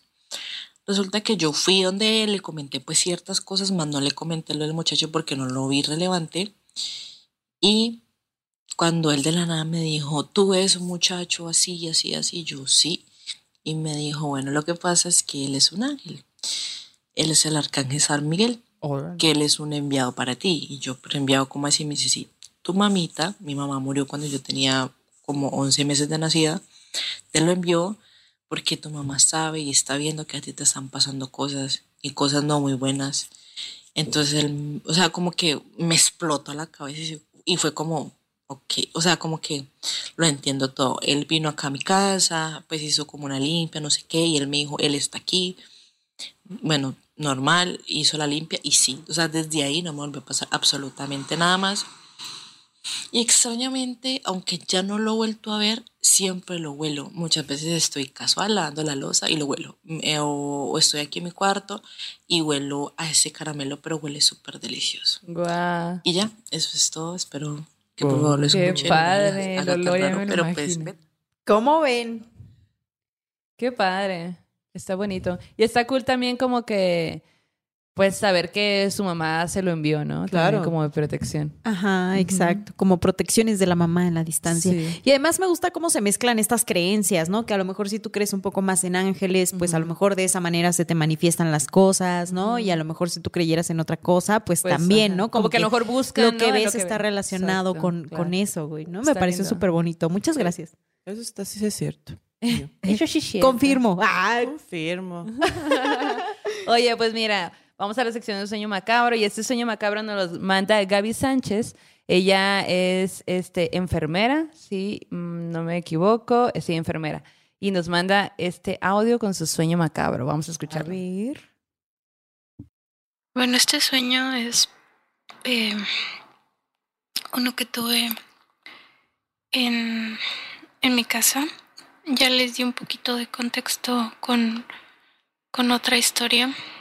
Que luego les vamos a poner esa otra historia porque mandó Bueno, varios audios. Yo estaba acostada en, en mi cuarto y yo me, me despierto, me medio despierto, no estoy segura. Por eso, por eso creo que fue un, un sueño, o quiero pensar que fue un sueño. Y al lado mío veo una, una señora ya, ya grande, no súper anciana, pero sí, pero sí grande. Y mm, ella traía una batita. Em, no alcanzo a ver muy clara su cara, pero su cabello, sus brazos, todo, todo, todo me se me quedó y, y me dio esa impresión que era una señora ya grande y me estaba viendo y estaba a un lado mío. Entonces yo me cuando la veo no me asusté, yo sentí mucho coraje y y me levanté. Según yo me desperté, ¿no? Pero no, como les decía, no, no estoy segura. Entonces, ya, ya no la vi. Em, a mí me dio la impresión, me dio la... Yo, yo siento que lo primero que vino a mi mente, perdón, fue que yo sabía quién, por qué estaba ahí esta, esta persona que, que no conozco. Em, pero como si alguien lo hubiera mandado, alguien que, que sí conozco. Entonces por eso me dio mucho coraje y me sorprendió mucho a mí misma porque soy muy miedosa que, que no me diera miedo. Bueno, total, esa misma noche, no sé si, como les decía, dentro de ese sueño o, o en otro, o, o no sé, la verdad, yo soñé que mi carro no, no quería prender, que yo me subía al carro, ponía la llave, le daba la vuelta y se escuchaba como cuando está fallando la batería. Entonces no, no prendía, en mi sueño no prendía el carro. Total, em, ese día me despertó un ruido en la calle donde estaba gente trabajando afuera que me parece que estaban haciendo como estaban instalando fibra eh, fibra en em, estaban haciéndole como como como surcos al a- al pavimento como como es, abriéndole espacio a la fibra Eh, no no sé cómo se llame eso pero eso hacían entonces era un ruido muy fuerte y tocaron la puerta porque mi carro estaba en la pues en la calle y necesitaban que lo moviera. Entonces yo salgo y me subo al carro. Entonces para esto pues yo no venía pensando en el sueño ni nada. Prendo, trato de prender el carro y le hizo exactamente igual a a como lo soñé. Se escuchó así el mismo ruido, todo, o sea, tal cual.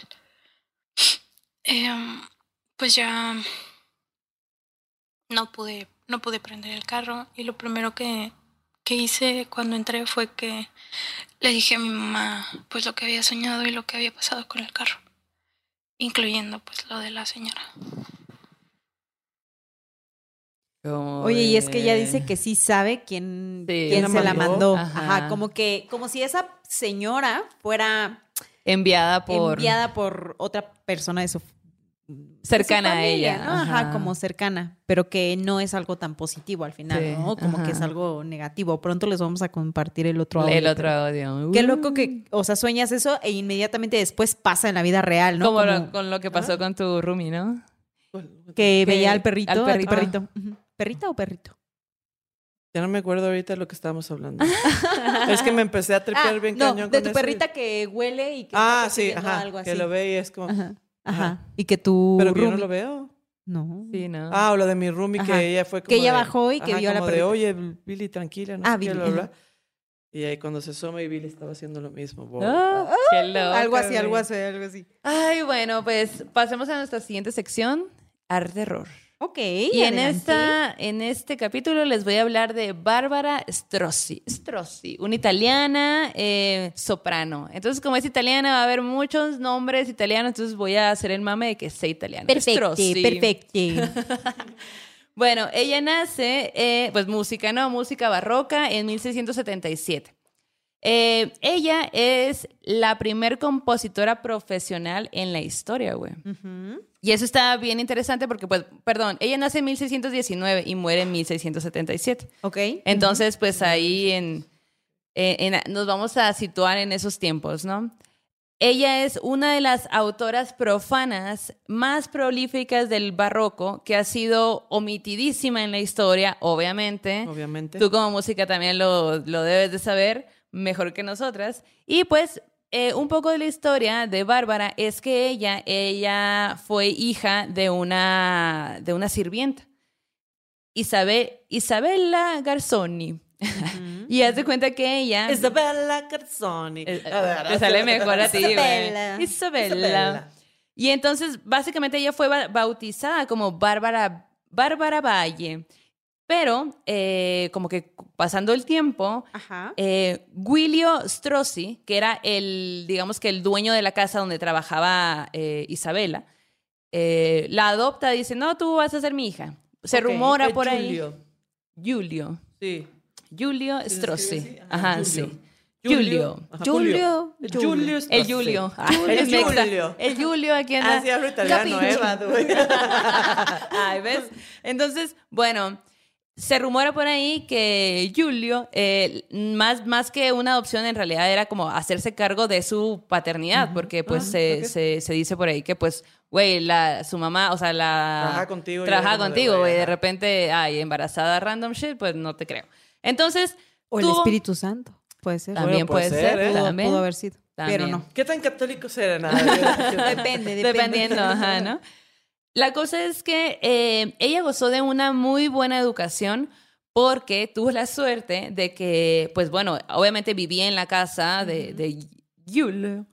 Pero justo yo te iba a preguntar, porque en ese tiempo la mujer no se le permitía menos adquirir, o sea, eh, eh, conocimiento de arte, o sea, no, eso era de... De hombre. Sí, era impensable, pues, ¿no? Era No, y de impensable. clases, o sea... Claro, pero, más. pero este Julio Ajá. era, él tenía varo, pues, Sí, ¿no? eso. Tenía una sirvienta. Sí. Entonces, ella creció en esa casa, en esa familia, y tuvo la suerte de que ella, pues, como eh, creció rodeada de músicos, de, Claro. de libros, de poetas, pues a ella le empezó a interesar eso. Y este señor, pues su papá, se dio cuenta. Entonces la empezó a traer de que, ah, bueno, ¿te gusta? Ah, pues te voy a enseñar. Ah, pues te léete este libro. Ah, pues conoce a mis amigos. Ah, entonces ella se empezó a rodear de esa gente Wow. que pues justo como decimos, era impensable en ese momento, 1600, que una mujer tuviera Claro. acceso a esa información, Sí, pues claro. que fuera algo más que no fuera Mamá. mamá, Ajá. ¿no? Y bueno, entonces como creció rodeada de todo esto, también tuvo la suerte de, de, de estudiar composición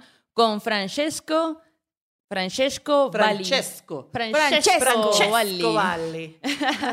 Y eh, pues era como un gran compositor en ese momento. A los 15 años, Bárbara, güey, ya era cantante, era compositora y aparte estaba asociada a la Academia Degli Igno- eh, Incogniti, donde también su papá era como ahí un dueño o algo por el estilo, ¿no?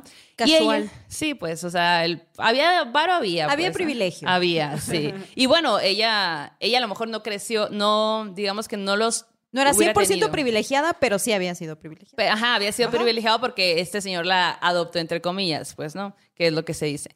Entonces, en la- en la academia, ella ofrecía conciertos como para, pues, como pues ahí en la academia y aparte eh, amenizaba las tertulias de los invitados, pues, ¿no? Luego el papá hace otra escuela y la jala y demás, y ella se vuelve alguien, alguien tan importante, güey, que ella en las juntas era la que de- definía los temas a tratar. Entonces, Wow. imagínate que en una mesa de una, de una escuela, ella era la única mujer y aparte era la que definía. Y en el sea, 1600, o sea, ya Ajá, deja, exacto. ahorita ya podrías decir como de, ah, ok, en el 1600, o sea, Sí, donde no la manches. mujer no figuraba tenía como, voz ni voto. ajá. No tenían, ajá, no teníamos nada. Entonces se cuenta que ella, aparte, pues justo le, le daban este, pues entre comillas, privilegio porque su opinión era muy importante, pues, ¿no? O sea, toda la gente decía, güey, ella tiene una- un gran intelecto, es súper, pues es Porque que es de educada, o sea, es la educada verdad es que, desde niña. ajá, también en ese tiempo no toda la gente era educada, solo la gente que tenía también ¿no? como Claro. las posibilidades de. Y a raíz de esas conversaciones, ella también como agarró fuerza de que, ah, o sea, o resulta que mi opinión que se sí importa. Ah, O sea, ah, ok, o sea, entonces todo bien. Y pues también yo creo, eso es algo que yo estoy creyendo, que es, dijo, entonces mi, el apellido Strozzi tiene un peso Peso, también acá. ajá. Entonces yo voy a empezar a firmar mi vida y todo mi, mi trabajo como Bárbara Strozzi, porque ella había sido bautizada originalmente como... eh, oh, shit. eh, bueno, a ver si... bueno, la- con otro apellido. con pues, otro, con- ajá, con otro apellido, pues, ¿no? Entonces, pues ella empieza a, a- a usar ya el apellido, pero pues obviamente eh, empiezan a haber estos rumores de que, ah, pues es que ella, ¿cómo va a tener tanto, tanto foco, ¿no? ¿Cómo es tan importante? ¿Por qué? ¿O qué? Entonces seguramente es cortesana, o sea, una mujer prostituta de, de la, de la alta sociedad del, ar- del arte de ese momento, ¿no? Entonces como que le tiraban mucho por ahí y también porque había, le habían hecho un retrato donde sale ella muy guapa y todo y sale, le- ella muestra un seno. Entonces toda la gente era como, de, ¡Ah! no, Oh, claro. claro, o sea, ¿por qué? tiene pechos. ¡Guau! Híjole. Le estamos viendo, o sea, básicamente como que todo el mundo estaba viendo su nude, pues, ¿no? En- Desde ese momento. Ajá. Y eh, bueno, eso también pues le tiraban mucho por eso, pero también hay otras ondas, o sea, es- historiadores que, que han buscado su vida y todo, ah, dicen que, güey, a lo mejor también en ese momento ella ya era mamá. Y también este, esta situación de querer mostrar su pecho en su retrato era pues mostrar esa fuerza, la fortaleza que le daba eh, su maternidad y, y decir, güey, o sea, estoy en Claro. una mesa así, que mi, mi opinión importa y mi trabajo es tan fuerte que, que puedo hacer lo que yo quiera. Entonces, como que, bueno, pero a la gente, pues de ese, de ese momento, incluso hasta ahora, hay un Hasta chorro de de hoy, gente. o sea, ajá. ajá. Pues el caso es que eh, a los 20 años, cuando ella tenía 20 años, tenía una fortuna tal que podía mantener a sus cuatro hijos, a su papá, a ella, o sea, tenía una gran fortuna, pues, ¿no? Y eh, su obra es muy llamativa porque haz de cuenta que mezcla muy bien, logra hacer, logra hacer una buena mezcla entre el texto y la música. Estamos hablando de que era una soprano, ¿no? Ella tuvo 80, hay 82 piezas que ella compuso, ella las hizo y todo. Y su, el título es de las 82, por alguna razón a todos les puso igual, eh, es como cantata. ¿Qué significa cantata? Pues como de algo de cantar, pues no, no sé, o sea. Y la cosa es que eh, en 1644 ella firma por primera vez en un acto sin precedente alguno, güey. Es una composición poética de cierta extensión. Ah, cantata. Pues así las nombra. En 1644 firma con su propio nombre, güey, sus primeras composiciones. Ajá. O sea, no había habido alguien en la historia, Mujer. que firmara con su propio nombre y no lo obligaran Órale. a Ah, poner un seudónimo de hombre. ¡Awesome! La es una super morraza, güey. Una súper morrosa. La neta, yo me puse a... Quiero a- que sea mi amiga. Cuando nos muramos, nuestros Pues sí, espíritus. algo- hay que invocarla. Hay que No, invocarla. invocarla. Ajá. Pues así con Bárbara Strozzi, la neta, fue una recomendación que nos mandaron por ahí en otra historia. Chao, Bárbara, ¿cómo estás? pues, ajá, luego le invocamos en un ahí. ¡Qué loco! La primera mujer compositora que básicamente vivió de, de su trabajo y que el nombre lo tiene porque ella lo hizo, pues, ¿no? Ah, bueno. Hacía poesía, o sea, hacía la letra, ella componía y pues llegaba como a sonidos muy altos y bajos. No sé mucho de los, del tema soprano, pero la verdad es que me puse a escuchar su música y si es música así, pues como que la pones ahí de fondo y te sientes bien ameno, así que... oh, ajá. ah, porque justo, ajá, o sea, las sopranos son como las altas, Sí. las altas. Ya cuando uno las está, las está imitando. pero te dices, no, ¿por qué?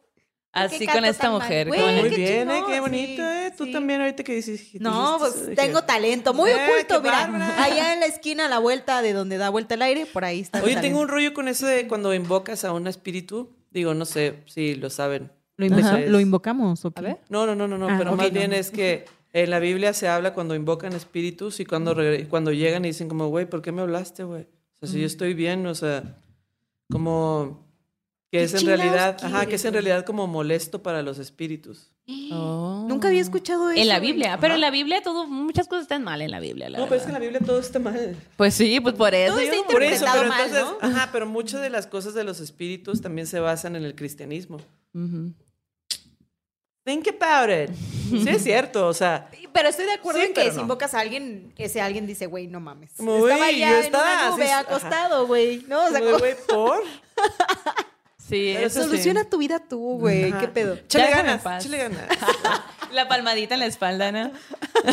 Oigan, y en recomendaciones que dan miedo, quiero platicarles que este fin de semana pasado estuve en un lugar súper mágico, importantísimo, impresionantísimo. ¿Han visto la película de Macario? La de Macario de... De López Tarso, sí, de sí, Vi claro. Traven. Ah, sí, sí, claro.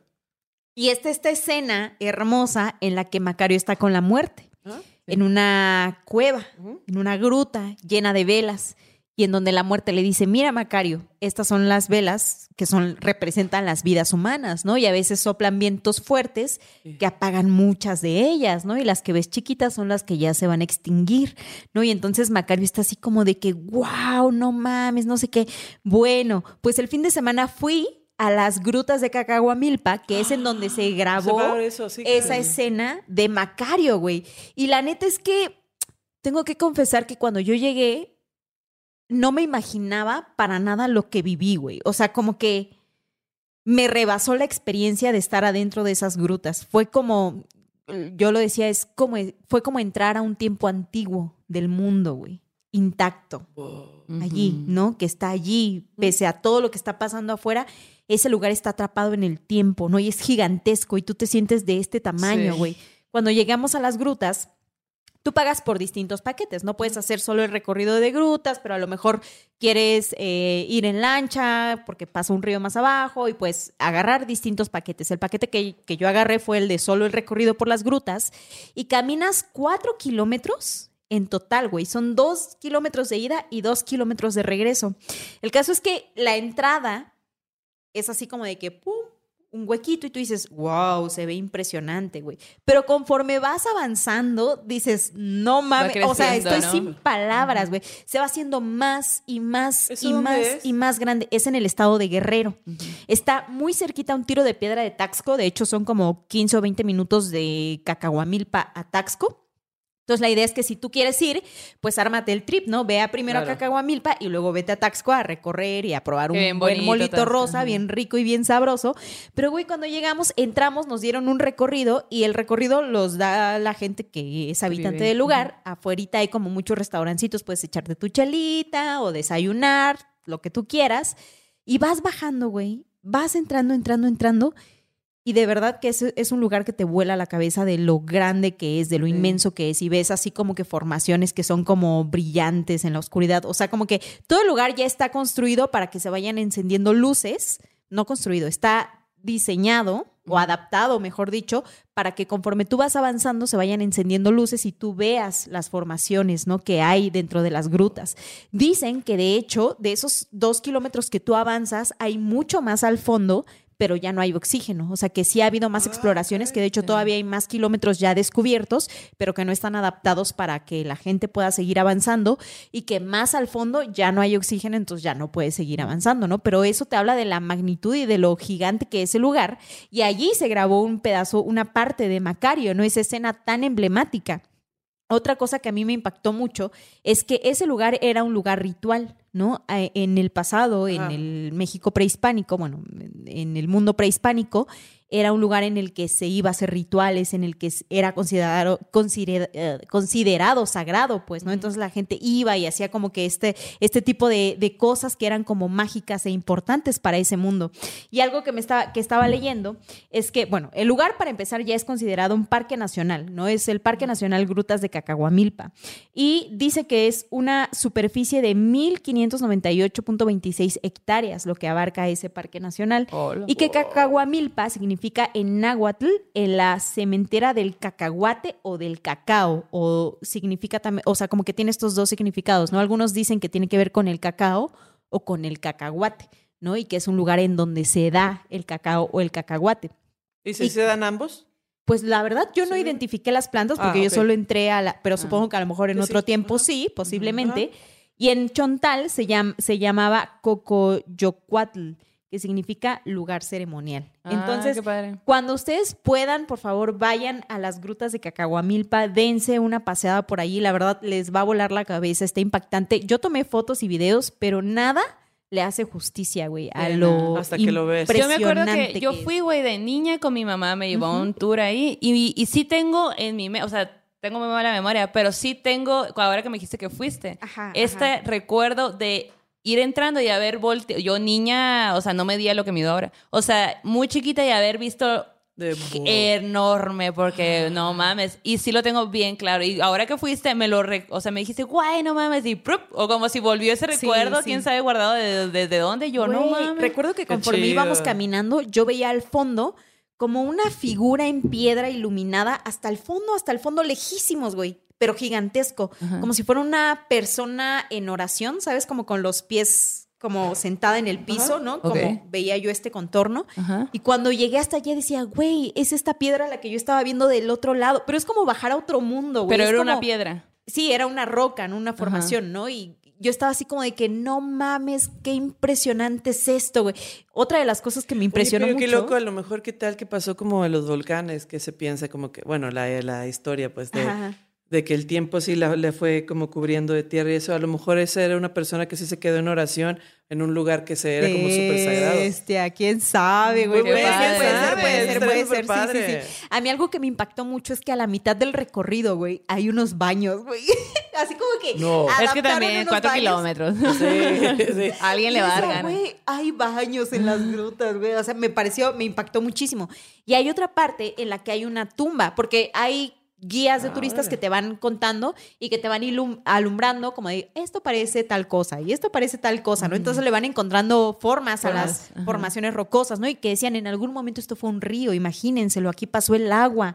No, esto era agua, güey. y Ah, que está ahora. cubierto. Sí, o sea, como que estuvo en alguna época, ¿no? Ya después ya no, ¿no? Ya es como que la gruta hueca, ¿no? Pero entonces, pero la, la, entonces la piedra también que está ahí es como lisa, pues. sí, güey, es como. De hecho, se parece mucho a lo de. Tolantongo, güey. Así como, ajá, ahí está lactitas y es lagmitas. Güey, Es- tienes wow. que ir, Sí, güey. quiero Sí, ir. La neta, la ya. neta. Así, Está lo anotado. Lo voy a apuntar, sí. Está sí, como sí. a tres horas de la Ciudad de México. Puedes ir en un día, ir y volver. Y dicen que si vas al recorrido de las 5 de la tarde, puedes alcanzar a escuchar y ver los murciélagos cuando entran, porque ahí tienen sus casas Wow, adentro. Entonces escuchas y van entrando.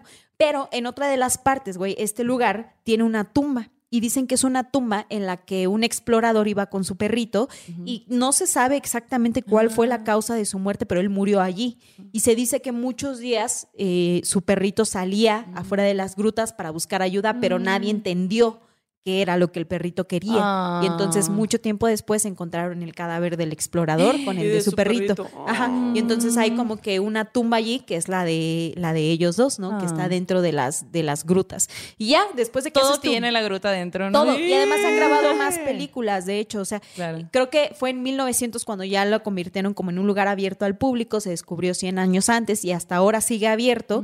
Y entonces toda la gente que quiera ir puede explorarla. Y de verdad que, que uno se siente chiquito. Como que yo nunca había sentido el mundo tan poroso como en Qué ese momento. Y yo decía, güey, esto es como un queso, güey. Y yo estoy así como de que, adentro del queso como un queso de caricatura, pues, ¿no? Ahorita, a ver, a ver, te sentiste el ratón, ¿no? De- Ajá, exacto, exacto. Y, y es como muy majestuoso, güey, como muy impactante. Es como ver el mundo desde otra perspectiva, Claro. ¿no? Y, y ubicarte en él desde otra perspectiva. Y yo me quedo con esa sensación de estar en un tiempo antiguo. Claro. Entonces, si ustedes quieren conocer ese lugar en el que Macario, yo estoy viendo aquí el foco, pero aquí está la cámara. Bueno, no sé por qué estoy viendo ese foco, ignórenme. Pero si ustedes quieren ver ese lugar en el que Macario platicó con la muerte, entonces vayan a las grutas de Cacahuamilpa, que va a ser de verdad una experiencia inolvidable para ustedes. Y cuéntenos cuál es su experiencia, o si ya han ido, qué les pareció, cómo, cómo vivieron este recorrido de cuatro kilómetros. Platíquenos. Sí. Ay, pues qué padre programa. ¿Cómo lo vieron sí, ustedes? estuvo gracias, Muchas gracias por sí, venir. Gracias por invitarme. Luego te vamos a traer para hasta de tiempo, ¿eh? No, Sí, Ah, nos, nos pasamos, nos pasamos, pero estuvo chido. Sí. Muchas todo- historias. Muchas historias. Muchas historias. Y ya sabemos que, que de- dejaste historias guardadas Sí. también. Sí, Te vamos pues a traer bueno, ya cada, cada, determinado tiempo Sí. y voy a traer todavía más historias. Sí, Sí, sí, las Para nuevas. recaudar de todos los artistas también. Exacto. Va, va, va, ¿Qué cuentan los lo que los músicos cuentan? Ah, como, como en lugar de lo que lo los músicos callan. Ah. o lo que los músicos ven. Ajá. Oye, pues muchas gracias por Al venir. contrario, eh, de verdad. Esta es tu casa cuando quieras Gracias. venir a contarnos tus historias. Sí, sí. Eh, muchas gracias a todos por eh, estar aquí todos los miércoles en la noche. Sí. Esperando aquí de, de, de madrugada también, viéndonos. Eh, les agradecemos mucho sus eh, superchats, estar aquí, sus likes, sus compartidas, sus comentarios, todo eso nos ayuda un montón. Elis, proyectos para el futuro, ¿cómo te busca la Pues gente? sigan todo lo que hacemos en Now Girls Rule, que es un espacio para las mujeres artistas. Eh, hacemos muchas cosas. Digo, vayan, porque la verdad, ahorita si no nos vamos otra media hora. Vayan y y. Elis Paprika, pues empiezo gira eh, en poco tiempo y nueva música y cosas bien Uh, padres. Síganos, Elis Paprika, Now eh. Girls Rule. Nos vemos. Eh, yes. En Oye, realidad la morra casi no duerme. Ah, Sí. Se duerme a las 8 y se levanta, se levanta a las 5. Oigan, y yo voy a estar la próxima semana en Chihuahua. Entonces, si alguien se quiere mira. tatuar, ahí me escriben y agendamos. Así que todo bien. A mí me encuentran como Maldo Maldita, Arroba Janis Mérida con doble N y doble A. Elis Elis Paprika. en todas las plataformas. Sí. Ah, y pues juntas somos Morras Malditas. Búsquenos también en, en todas las plataformas. Síganos, suscríbanse a ese canal y pues Denle like. Denle like, cerramos el círculo. Les deseamos mucha luz a todos estos entes de los que hablamos en este capítulo. Eh, vayan con su dios, diosa o ser de preferencia. Este aquelarre ha terminado. Hasta la próxima. Bye bye.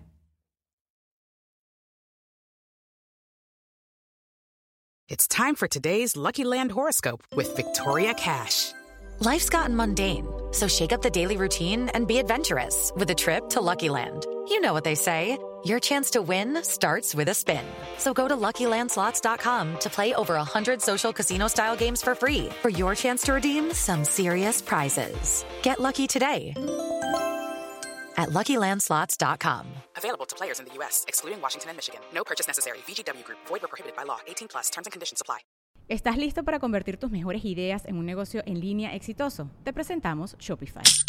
Tal vez no lo sabías, pero nuestro podcast More Than Mamis es un negocio y lo empezamos por supuesto para desahogarnos y hablar sobre la maternidad, no para convertirnos en expertas de ventas y del e-commerce. Así que sí, necesitábamos ayuda para vender nuestro merch y poner en marcha nuestra tienda. ¿Y cómo suena con Shopify? Llegó otra venta. Shopify es la plataforma de comercio que está revolucionando millones de negocios en todo el mundo. Ya seas un emprendedor desde tu casa o desde donde sea, Shopify es la única herramienta que necesitas para iniciar, administrar y hacer crecer tu negocio sin dificultades. Con Shopify puedo gestionar pedidos, envíos y pagos desde cualquier lugar, brindándote toda la información y estadísticas de tus ventas al detalle. Regístrate para un periodo de prueba con tan solo un dólar al mes en shopify.com barra sonoro, todo en minúsculas. Ve a shopify.com barra sonoro para llevar tu negocio al siguiente nivel. Shopify.com barra sonoro.